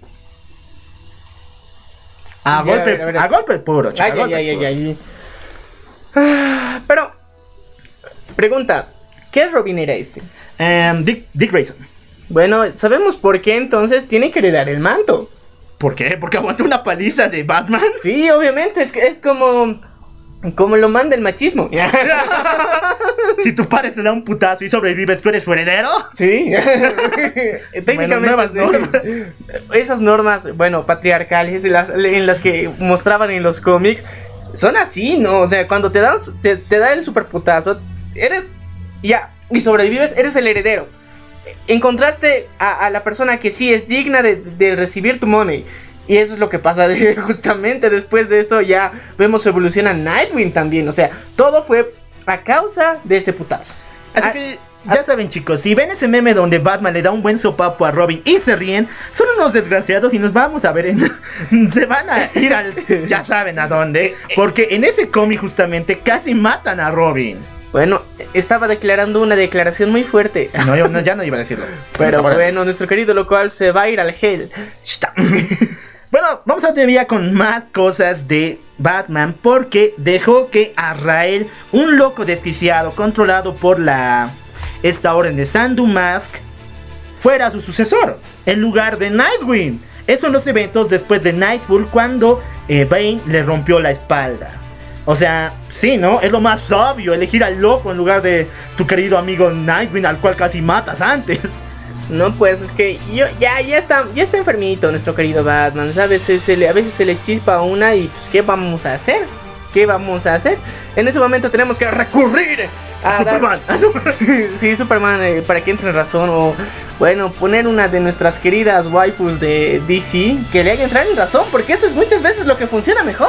Y bueno, aquí te cuento tu historia con una waifu porque en Batman Robin número 200, que debería ser un evento especial, no fue nada especial ya que Batman mató criminales quemándolos en un basurero. Y no contento con eso, Canario Negro vio la escena y tal parece que se encendió porque después Batman y Canario Negro tuvieron sexo en frente de los criminales quemándose.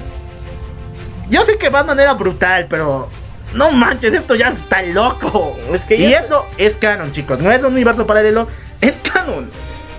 Ay, ya, ya sabemos que los héroes tienen problemillas eh, psicológicos. ¿no? psicológicos bien densitos y se encendieron. Y yo hubiera pensado que era más coherente que pase con Harley Quinn, tal vez, ya. Ah, Pues sí. sí, o Gatúbela, porque tiene ese- esa tendencia villanesca, pero Ca- Canario. Y lo peor es que en esos tiempos Canario Negro era ya la esposa de Green Arrow. Así que otra, otra cosa que nos saltamos del especial de Netorare. Y por si acaso tenemos un especial de las mejores infidelidades en los cómics que pueden escuchar después. Sigo contando las horribles cosas que hizo Batman. Contrató a Deathstroke para matar o detener, en sus palabras de Batman, a la Liga de la Justicia. Esto debido a los eventos de crisis de identidad. Después voy a contar por qué razón fue esto. Pero no manches, no puedes contratar a Deathstroke. ¿Por qué razón? En este cómic, Deathstroke casi mata a la Liga de la Justicia. A toda. ¿A toda? A toda. Bueno, menos a Superman. Superman estaba bien traumado para eso. Pero estuvo a punto de matar a Wonder Woman, a Green, Ar- a Green Lantern, a Flash y a Mansion Manhunter. Tengo miedo. Este, este top se está poniendo más denso. Y esto solamente por una situación que después vamos a ver que le pertenece más a Wonder Woman que a Batman. Bueno, pues vamos todavía. Pero recordemos, Deathstroke es, es técnicamente uno de los villanos más eh, fregados a los que se puede enfrentar Batman porque eh, su nivel de pelea es muy rudo y casi tienen el mismo entrenamiento. Incluso eh, Deathstroke tiene un entrenamiento de mercenario más agresivo y él no se limita con las armas. Además recordemos que Deathstroke puede ser catalogado como un metahumano, ya que posee un cierto factor curativo que es mucho más, mucho más genial que el de Deadpool. Pero bueno chicos, no, no puedes contratar a Deathstroke para matar a tus amigos. No chicos, muy mal. Vamos con las versiones alternas de Batman. Batman en la historia de Batman Vampiro estuvo, mató al Joker comiéndole el cuello. En Holy Terror, Batman es un sacerdote que sirve al Vaticano. Y escuchen bien, con el poder del Papa, destruyó los Estados Unidos. En el universo de Justice League SS, Batman es nazi y bueno, ya saben lo que hacen los nazis, ¿no? Van en autito a derribar ciudades. En el universo de Red Son, Batman, si bien era el líder de la resistencia contra Superman y era un excelente líder, también era un mendigo terrorista que lanzaba la bomba primero, la estallaba y después hablaba. Era muy guapo este tipo. Y no olvidemos a Batman Metal, donde aparecen prácticamente las versiones oscuras de Batman con la Liga de la Justicia. Tenemos a Batman Murder Machine, tenemos a Batman Red Dead, a Batman Dump, a Batman Dawnbreaker y al mejor de todos, el Batman que ríe. Estos malditos casi destruyen el multiverso. No solamente hablamos de la Tierra, no solamente hablamos de la Liga de la Justicia. Estos malditos destruyeron el multiverso entero. O sea, Batman no puede ser más fregado. ¿Qué demonios? ¿Qué demonios? Pero, no sé, aún así, e- es, chistoso. Comparado con Superman, a Batman se lo disculpamos porque técnicamente es un hombre, un ser humano como cualquier otro que Tiene sí, miedo. Tiene miedo, tiene conflictos, tiene cosas y sí, por eso se lo perdonamos. A diferencia de Superman que estamos de, él es un dios. No se le puede hacer eso, no puede hacer ese tipo de cosas, pero aún así se pasó de lanza. Se pasó de de verga. Te batimamaste. Se batimamó por mil. Exactamente. Bueno, vamos con la favorita de todos, Wonder Woman, que también tiene una larga lista de crímenes horrendos. En la Edad de Oro ella no tuvo muchas cosas. Bueno, algunos de sus cómics eran muy sexualizados. Porque recordemos que si le atabas los brazos y la amordazabas en posiciones de bondage, ella no hacía nada y perdía sus poderes. Pero fuera de eso, y fuera de esa ricura, no tuvo muchos momentos oscuros en la Edad de Oro. Sin embargo, todo se fue a la shit cuando empezó la crisis en Tierras Infinitas, ya que en esta, Max Warlord, quien es un villano de Superman, que mató a los dos Blue Beetles en un día, fue asesinado por Wonder Woman. Yo sé que se vería como justicia, ¿no? Pero por culpa de esto también no nos revelaron que Maxwell Lord había controlado de forma ha hackeado ah, esa mega computadora que hizo Batman llamada Gran Hermano, que después causaría horrendos problemas al mundo. Yo sé que Wonder Woman es genial, pero no manches, tenías que sacar información al tipo, no matarlo. Pero. Es que técnicamente Wonder Woman tiene el lazo de la verdad. ¡Tiene el lazo! A ver. Y o sea, ¿qué demonios? Porque ya estamos en esa época en la que técnicamente se dice que todos los, los héroes a veces es momento de recurrir a la fuerza bruta, pero Wonder Woman no, no, no tiene necesidades como si tuviera esa, esa droga de la verdad cargada con ella todo el rato. No hay razón por la que tengas que justificar el uso de la violencia excesivo, y menos con humanos. Exactamente, Maxwell Lord solo era un metahumano que, bien, su poder era controlar mentes, pero no tenía mayor problema y sí, podía sacarle la verdad.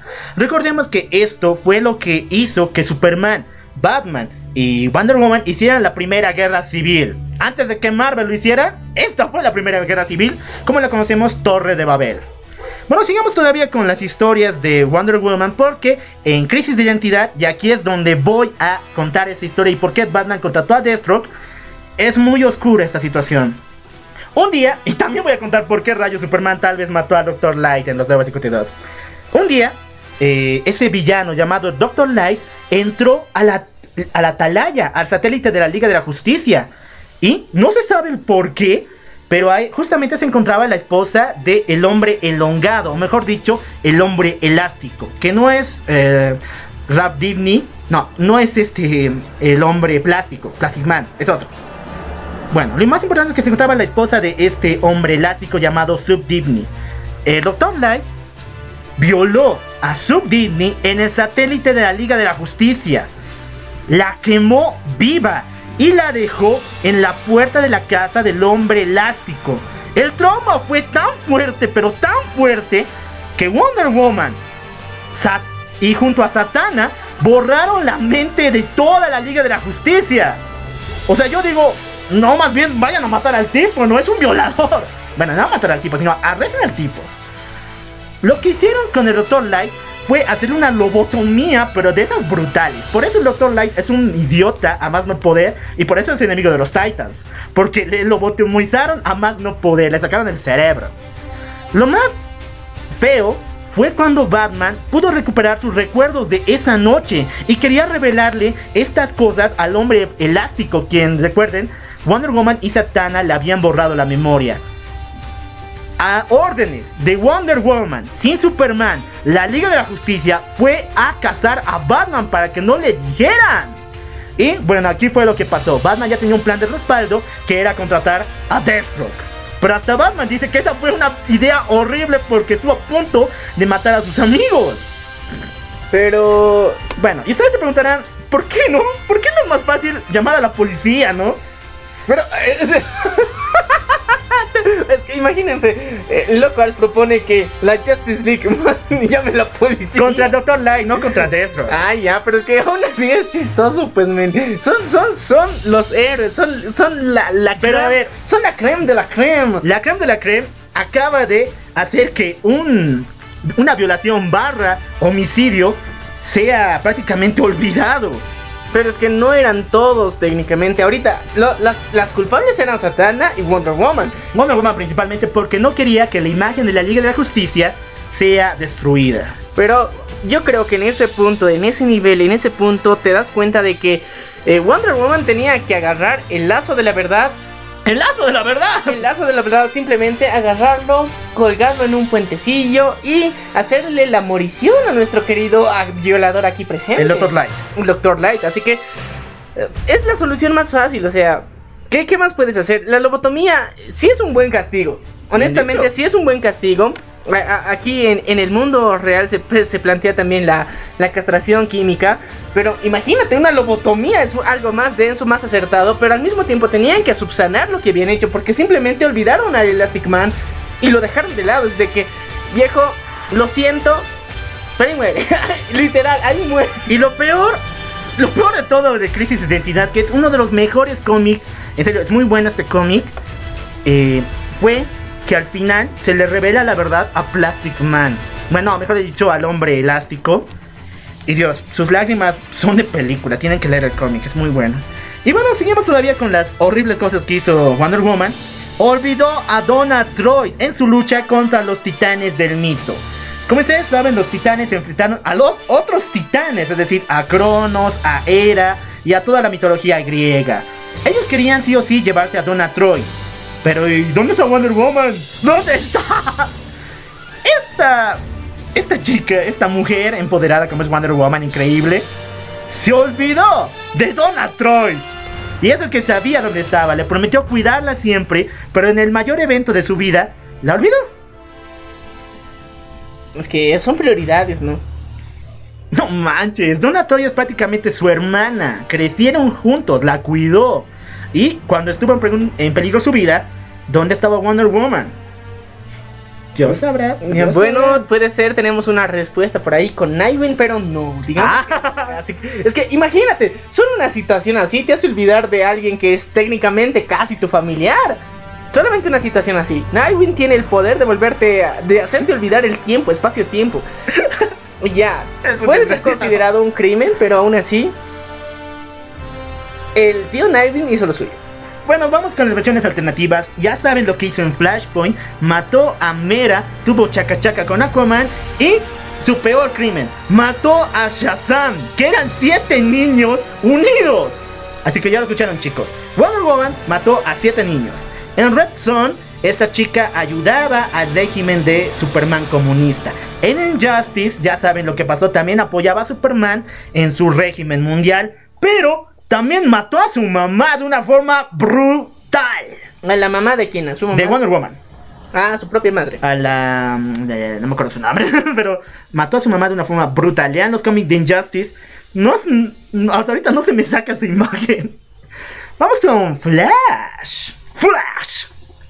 Que si bien chicos, ustedes piensan que Ryan Gosling es amor y bendición. No, el verdadero Flash es un desgraciado. Y ahorita van a ver el por qué. ¿Qué tiene que ver Ryan Gosling? Es de la serie de Flash. Ah. Bueno, vamos todavía. Primer crimen. Olvidó a Wally West en varias ocasiones y esto arruinó la línea del tiempo en varias ocasiones. ¿Por qué? Recordemos que Wally West fue atrapado por la Speed Force y de hecho esto fue para salvar a Barry Allen. Y Barry le prometió, Wally, yo te iré a buscar, yo iré por ti a la Speed Force, no importa qué pase, yo te salvaré. 10 años, 15 años, 20 años, 25 años y no vuelve. Mendigo Barry, ¿qué te hubiera costado un poquito ir a la Speed Force un cacho y volver? Sí, además has mejorado con el tiempo, no eres tan pelele como antes. Sí, a ver, ¿qué te hubiera costado ir a salvar a tu... A ver, primeramente es tu familiar porque es hermano de tu esposa. Otra, él fue tu amigo y te ha salvado en cientos de ocasiones. Y lo más importante, él fue quien te sacó de la Speed Force para que volvieras después de que murieras en Crisis Infinita. Bueno, mejor dicho, en Crisis en Tierras Infinitas. Así que no mames, no mames, Flash, eres un maldito. Tío, tío. O sea, mentira, no te digamos, pero la verdad es que has tenido demasiado tiempo. Era uno de los personajes principales a los que le debes tu vida, Le perro. debes la Le vida. debes la vida. ¿Y cómo lo vas a olvidar? En serio, grandísimo hija de tu madre que desapareció y que luego apareció y luego todo tu trauma. Aún así, hijo de la grandísima. Y lo peor es que para Rebirth, Wally West vuelve por gracia por- del Doctor Manhattan, no ma- O sea, hasta hagan eso, a ver, Fire Flash. No manches, eres un tarado. Doctor Manhattan. Toma, toma. Eras de viejo, olvidaste algo en el tiempo. Ah.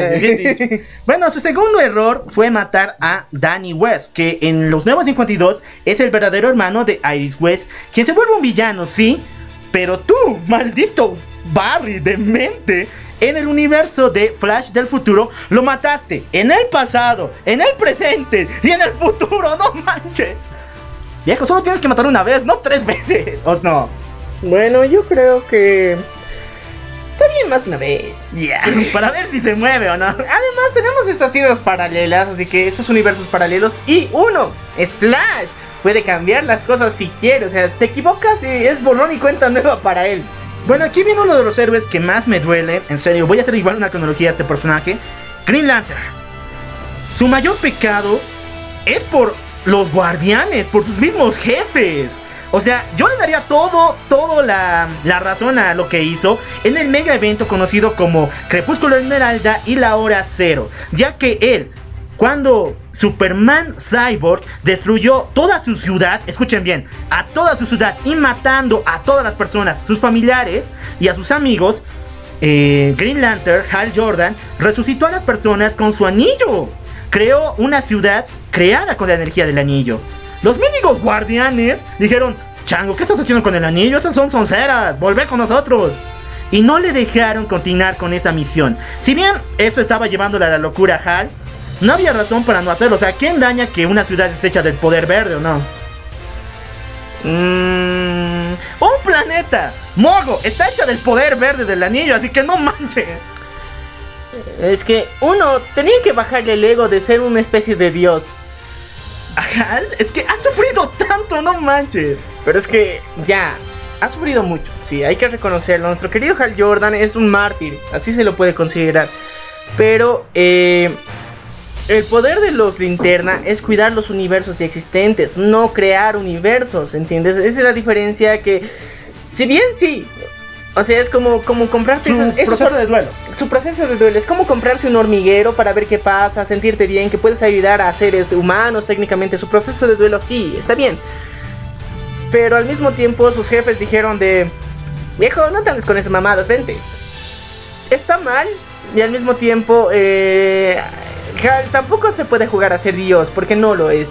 Y bueno, aquí es cuando el demonio Parallax, el ser que simboliza el miedo en el universo DC, se apodera de Hal y lo convierte en uno de los villanos más increíbles del universo DC, como es Parallax. Este maldito mató a todos los linternas verdes. Si escuchan bien chicos, de los 3600 sectores en la galaxia, Hal Jordan mató a todos los linternas verdes. Un acto atroz a más no poder. Y no contento con ello, mató a su mejor amigo eh, Oliver Queen, Green Arrow. Fue muy, muy triste lo que pasó a Hal. Y después quiso cubrir sus errores, sacrificándose para salvar al mundo. Pero aún así, cuando volvió después de mucho tiempo, la gente ya no confía en él. Y es lo que se ve justamente en el evento de Hal Jordan y los Green Lanterns en el universo de Robert. Ya nadie cree en él. Lo ven como el maldito que destruyó el mundo y sigue con ese estigma. Un errorcito te puede costar la vida. Es que no sé qué demonios tienen contra Green Arrow, que realmente es como si... si, si O sea, es como si no eres, si no matas a Green Arrow, no eres un villano. sí. Algo así es como la prueba para ser villano. Es como una especie de Yamcha. Ah, sí, es el Yamcha universo DC. Sí, pero es- este tiene, tiene más historia. Y bueno, tenemos que ver sus versiones alternativa. Red Son.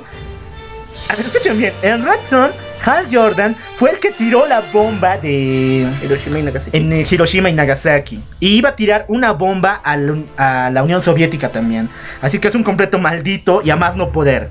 En Injustice, ya lo saben, él tomó, eh, se unió al legado de Superman y tomó el poder de linterna amarillo, matando a sus amigos John Stewart y Guy Gardner. Jesús. Ahora vamos con el más odiado por todos. Otro shot. Ah, Aquaman. A mí me encanta Aquaman, pero no sé por qué la gente sigue insultándole. Por los cómics, obviamente. Exactamente, hablar con peces no se olvida fácil. Pero espero que con esta información digan: No, este cuate también está enfermo. Porque asesinó al padre de Black Manta. Y esto no fue para hacer justicia. Lo mató porque Black Manta, el padre supuestamente, era uno de los herederos para la disputa de Atlantis. Así que lo escuchan bien, Black Manta, el villano de Aquaman, podría haber sido el nuevo sucesor y rey de Atlantis. Pero para evitarlo, ¿qué hacemos? Hacemos la típica de Game of Thrones, matamos al desgraciado, ¿verdad? Sí, ¿por qué no? Para apoderarnos del trono. Es que sí, eso, Aquaman. eso sí, ya, te, te mamaste con esa. Para podernos de trono, lo matamos hasta el padre. Bueno, Aquaman no solamente se ganó el trono de Atlantis por muerte, sino también lo hizo creando a su peor villano como es Black Manta. En el universo de Flashpoint, y aquí es donde igual me va a doler a más no poder, recuerdan lo que hizo una guerra para destruir el mundo, pero no se compara con matar a los pocos sobrevivientes de la ciudad de eh, Metrópolis. ¿Por qué? Destro, que era uno de los sobrevivientes a la masacre de Metrópolis, salvó a un montón de personas del régimen de Aquaman y se los estaba llevando en un barquito para una tierra segura. Pero cuando menos lo suponíamos, Aquaman sube al barco, al barco de Deathstroke y mata a todos los inocentes. Y en una batalla épica contra Deathstroke, le demuestra que no importa su entrenamiento, él sigue siendo humano y Aquaman es un dios. Es que imagínate lo pendejo que fue Deathstroke. En un barquito. es que ya. O sea, puedes tomar un vuelo. Puedes. No eh, podías tomar un vuelo.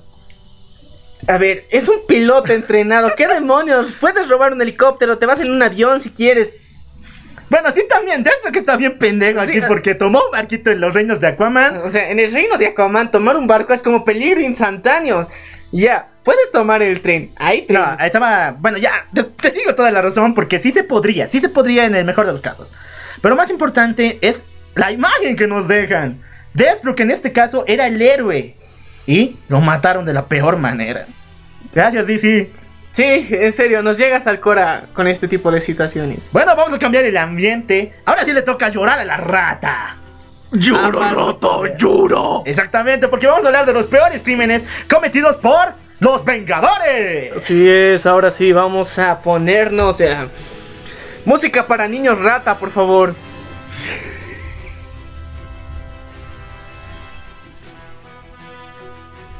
Espera, espera. no, mentira, no, no, no, los quiero los niños rata, ellos pagan estos videos. no, ya, vamos a entrar en contexto.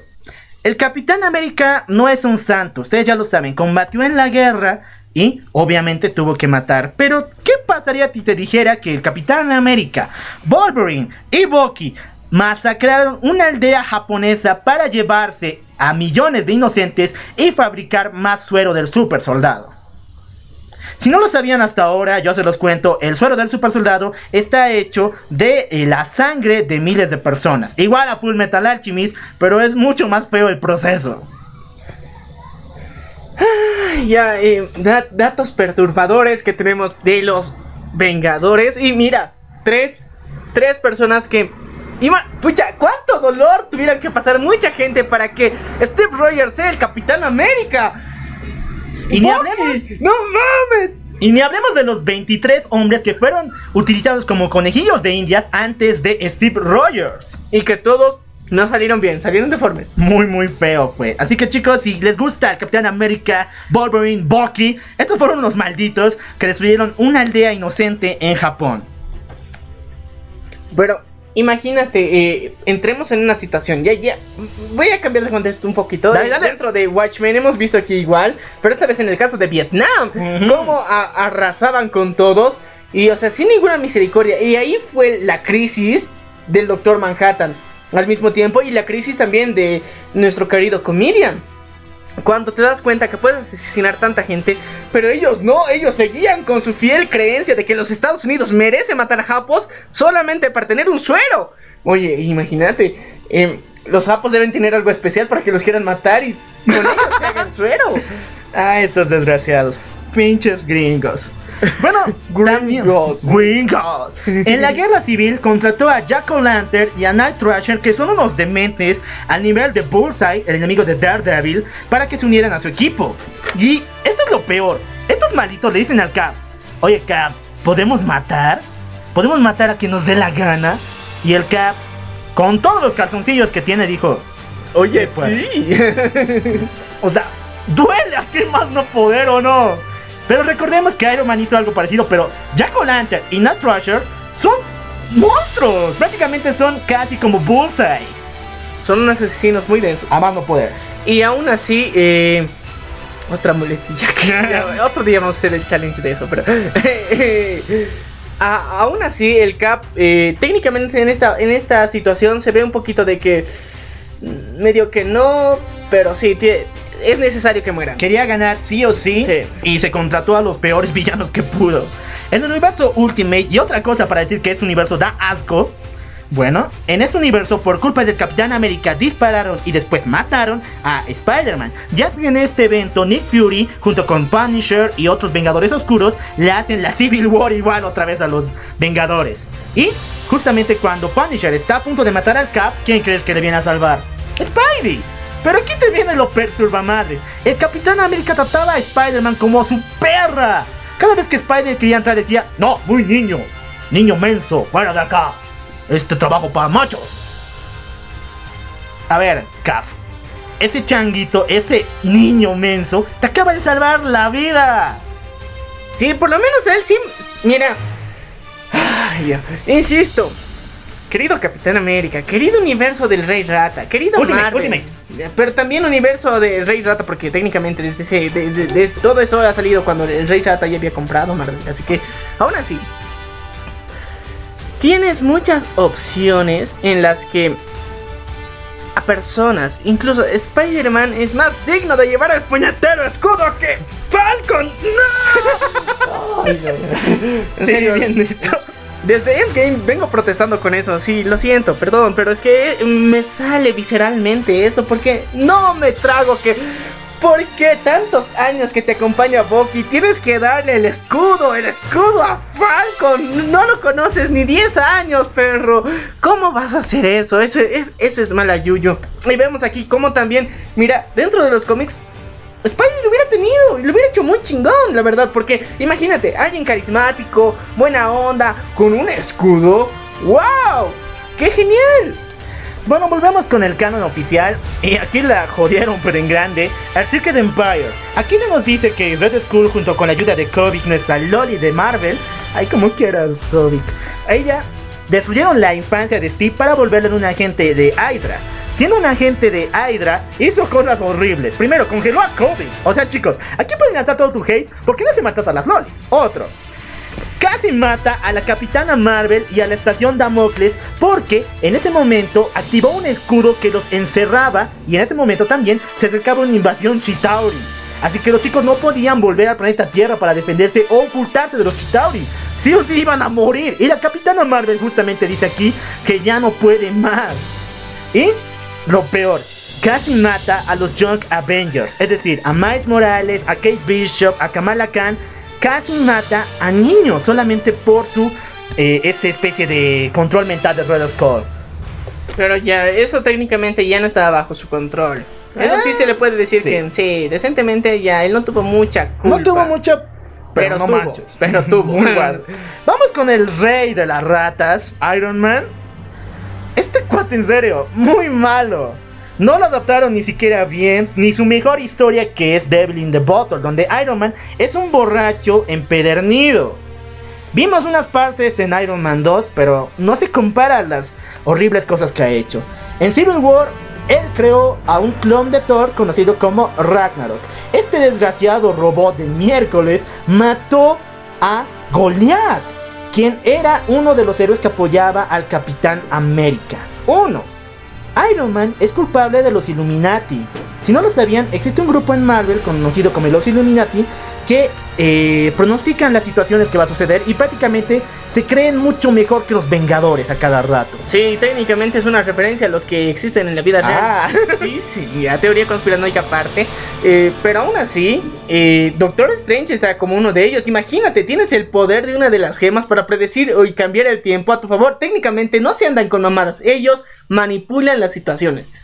Bueno, crear a los Illuminati también le llevó a casi matar a Spider-Man en la Civil War, ya que cuando Spider-Man se dio de cuenta de que Tony lo utilizaba, porque sí, Tony le arruinó la vida a Spidey, escapó y se quería unir al bando del Cap.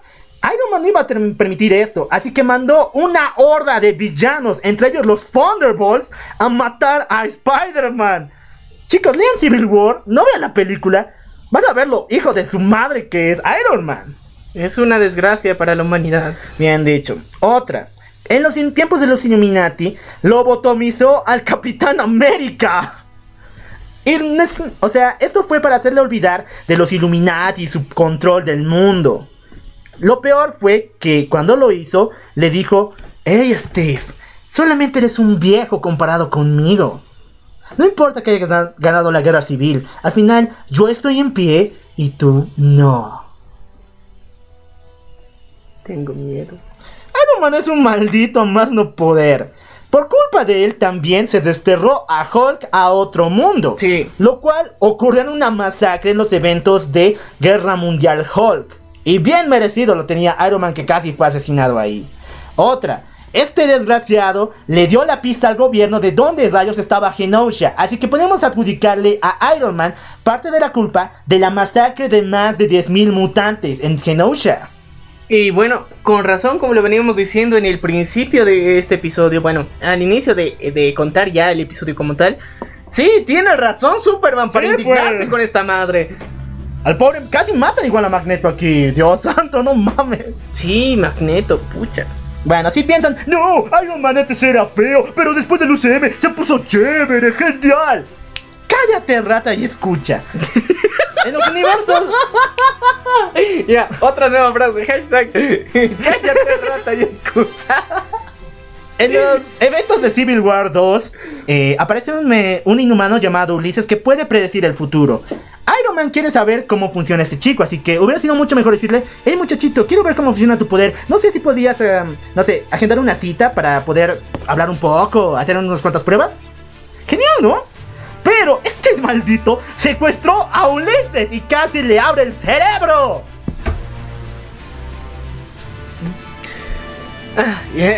Es que me, me, me, me- es como una referencia a lo que también le pasó a. ¿Qué se llama este men? A Legión también podría ser uno de los que hubiera estado en una situación similar.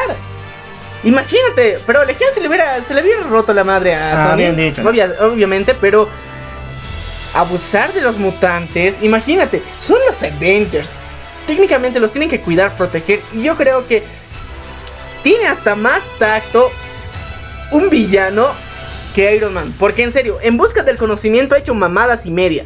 Exactamente, bien que después estuvo en estado vegetal y que solamente su cerebro estuvo en una memoria USB. Eso fue genial, Marvel, gracias.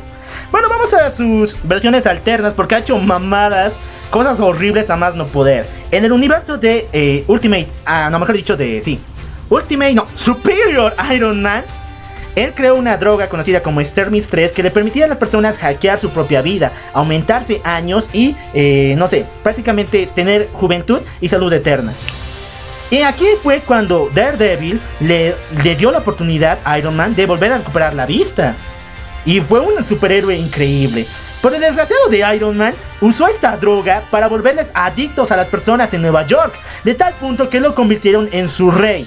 Y escucha esto, cuando Daredevil estuvo a punto de enfrentarse a Iron Man para salvar el mundo, Iron Man le quita todo, todo lo que le había dado O sea que. la vista y también le había dado otras cosas, por ejemplo, eh, un poco de sanidad en su cuerpo. Y cuando Daredevil se enfrenta a Iron Man con todo esto, ya no puede ni moverse del suelo de lo arruinado que está. Desde débil y estaba arruinado desde que no, Maldita. ya, ya. Pero, eh. Daredevil sí eh, me ha parecido que eh, pese a que él uno es, es como decir uno de los asesinos más densos inicialmente tiene más cora y en serio respeta y tiene esa esencia más, eh, más pura comparado con, con otro de los de, de los Vengadores al menos en mi percepción siempre Daredevil ha dado un paso más allá en la moral porque él sí digamos puede ser que haya tenido todas sus crisis pero es más eh, inmovible que los demás porque vemos que cuando Iron Man se le sube el ego ¡pum! ya, ya valió el mundo Sí. o sea, dice, digamos, de que ah, es un peligro Hulk, mándenlo a la mierda. O sea, to- todo, todo es bien extremista. Y, y en lo personal, eso es lo que no me agrada de Tony. Llega un punto en donde quiere más conocimiento, quiere más poder, quiere más seguridad y adopta las medidas más pendejas del mundo.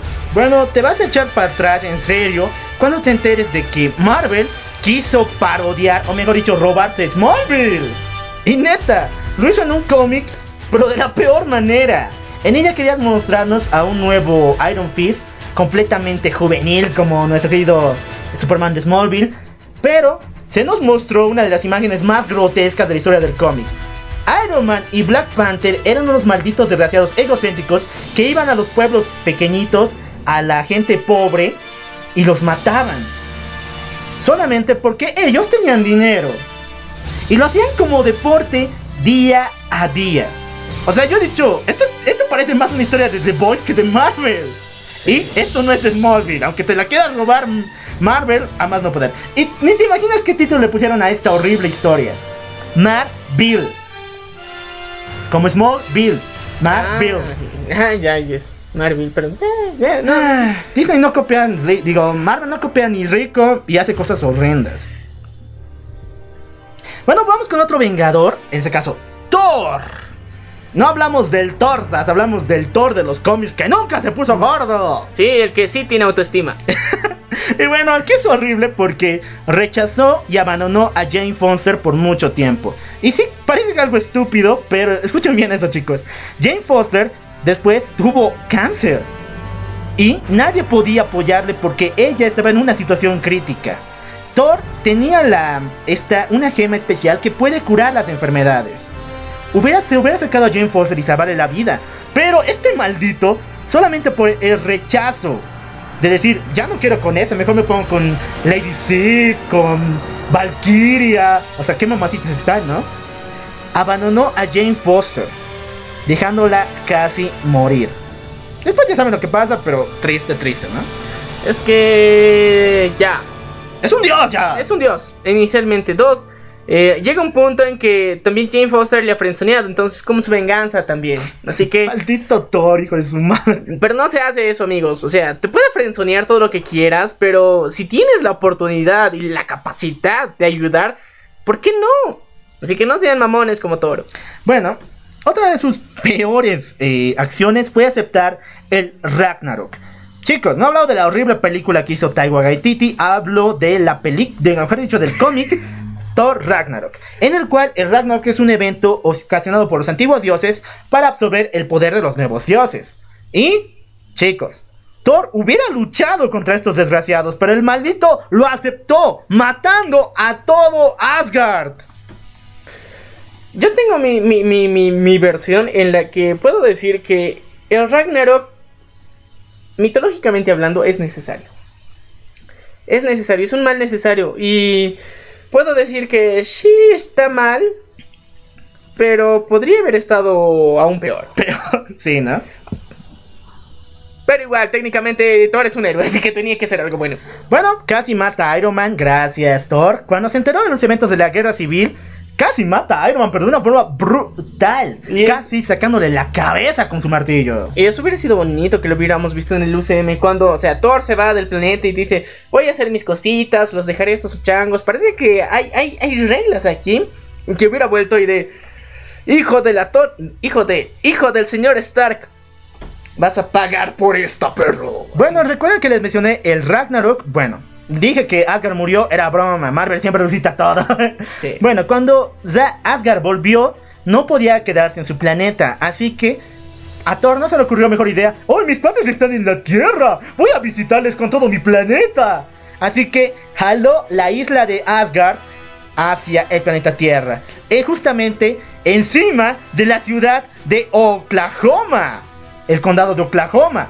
Chicos, sé que parece estúpido, pero por más de 30 días, la gente en Oklahoma no tenía luz solar. Así que chicos, Pero tenía agüita. tenía agüita, pero puedes vivir sin luz. Sí, ¿Neta? Solar. sí, se puede. Bueno, no solamente eran esas situaciones, porque muchos asgardianos no sabían la, la relación humano-humano, ¿no? Nuestras costumbres, y preferían matar antes que hablar con las personas. Un reinado de terror, y cada vez que los humanos se acercaban a Thor diciéndole, oye chango, cu- cuida a tu gente, ¿no? Se acercan a nosotros, nos están matando, nos quitan todo. Y Thor no sabía. Él no sabe las costumbres de la tierra. eso sí, eso es ponerte muy mamón, como, como dicen nuestros queridos amigos mexicanos, porque realmente te haces al loco sobre los problemas que tú estás ocasionando. ¿Y no te podía costar mover esa cosa al mar? O a otro lugar, no sé, a un desierto enorme. ¿Por qué en Oklahoma? Donde vive gente. No mames, Thor. No mames. O sea, eh, uno, su islita tiene una cascada súper gigante. Yo pensaba que se viene a inundado, pero me corriges que no. No. Aún así es muy denso. Chicos, muy malo. En el evento de Axis casi, casi mata a Loki. Y yo digo, gracias a Dios, bien, mata a Loki. Pero no lo hizo de una forma bonita. Recordemos que en este evento, un maldito que es la hija de Red Skull hizo que los héroes cambiaran y se volvieran en villanos.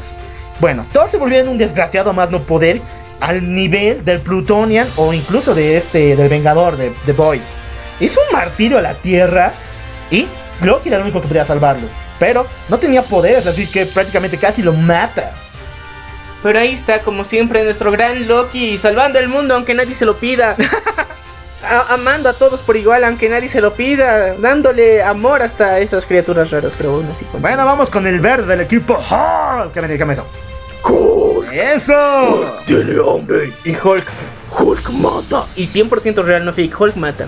Chicos, Hulk tiene uno de los peores pasados y se pone mucho peor cuando se enteró de que por su culpa, es decir, la explosión gamma, también convirtió a su amigo Rick, eh, Rick Jones en un Hulk.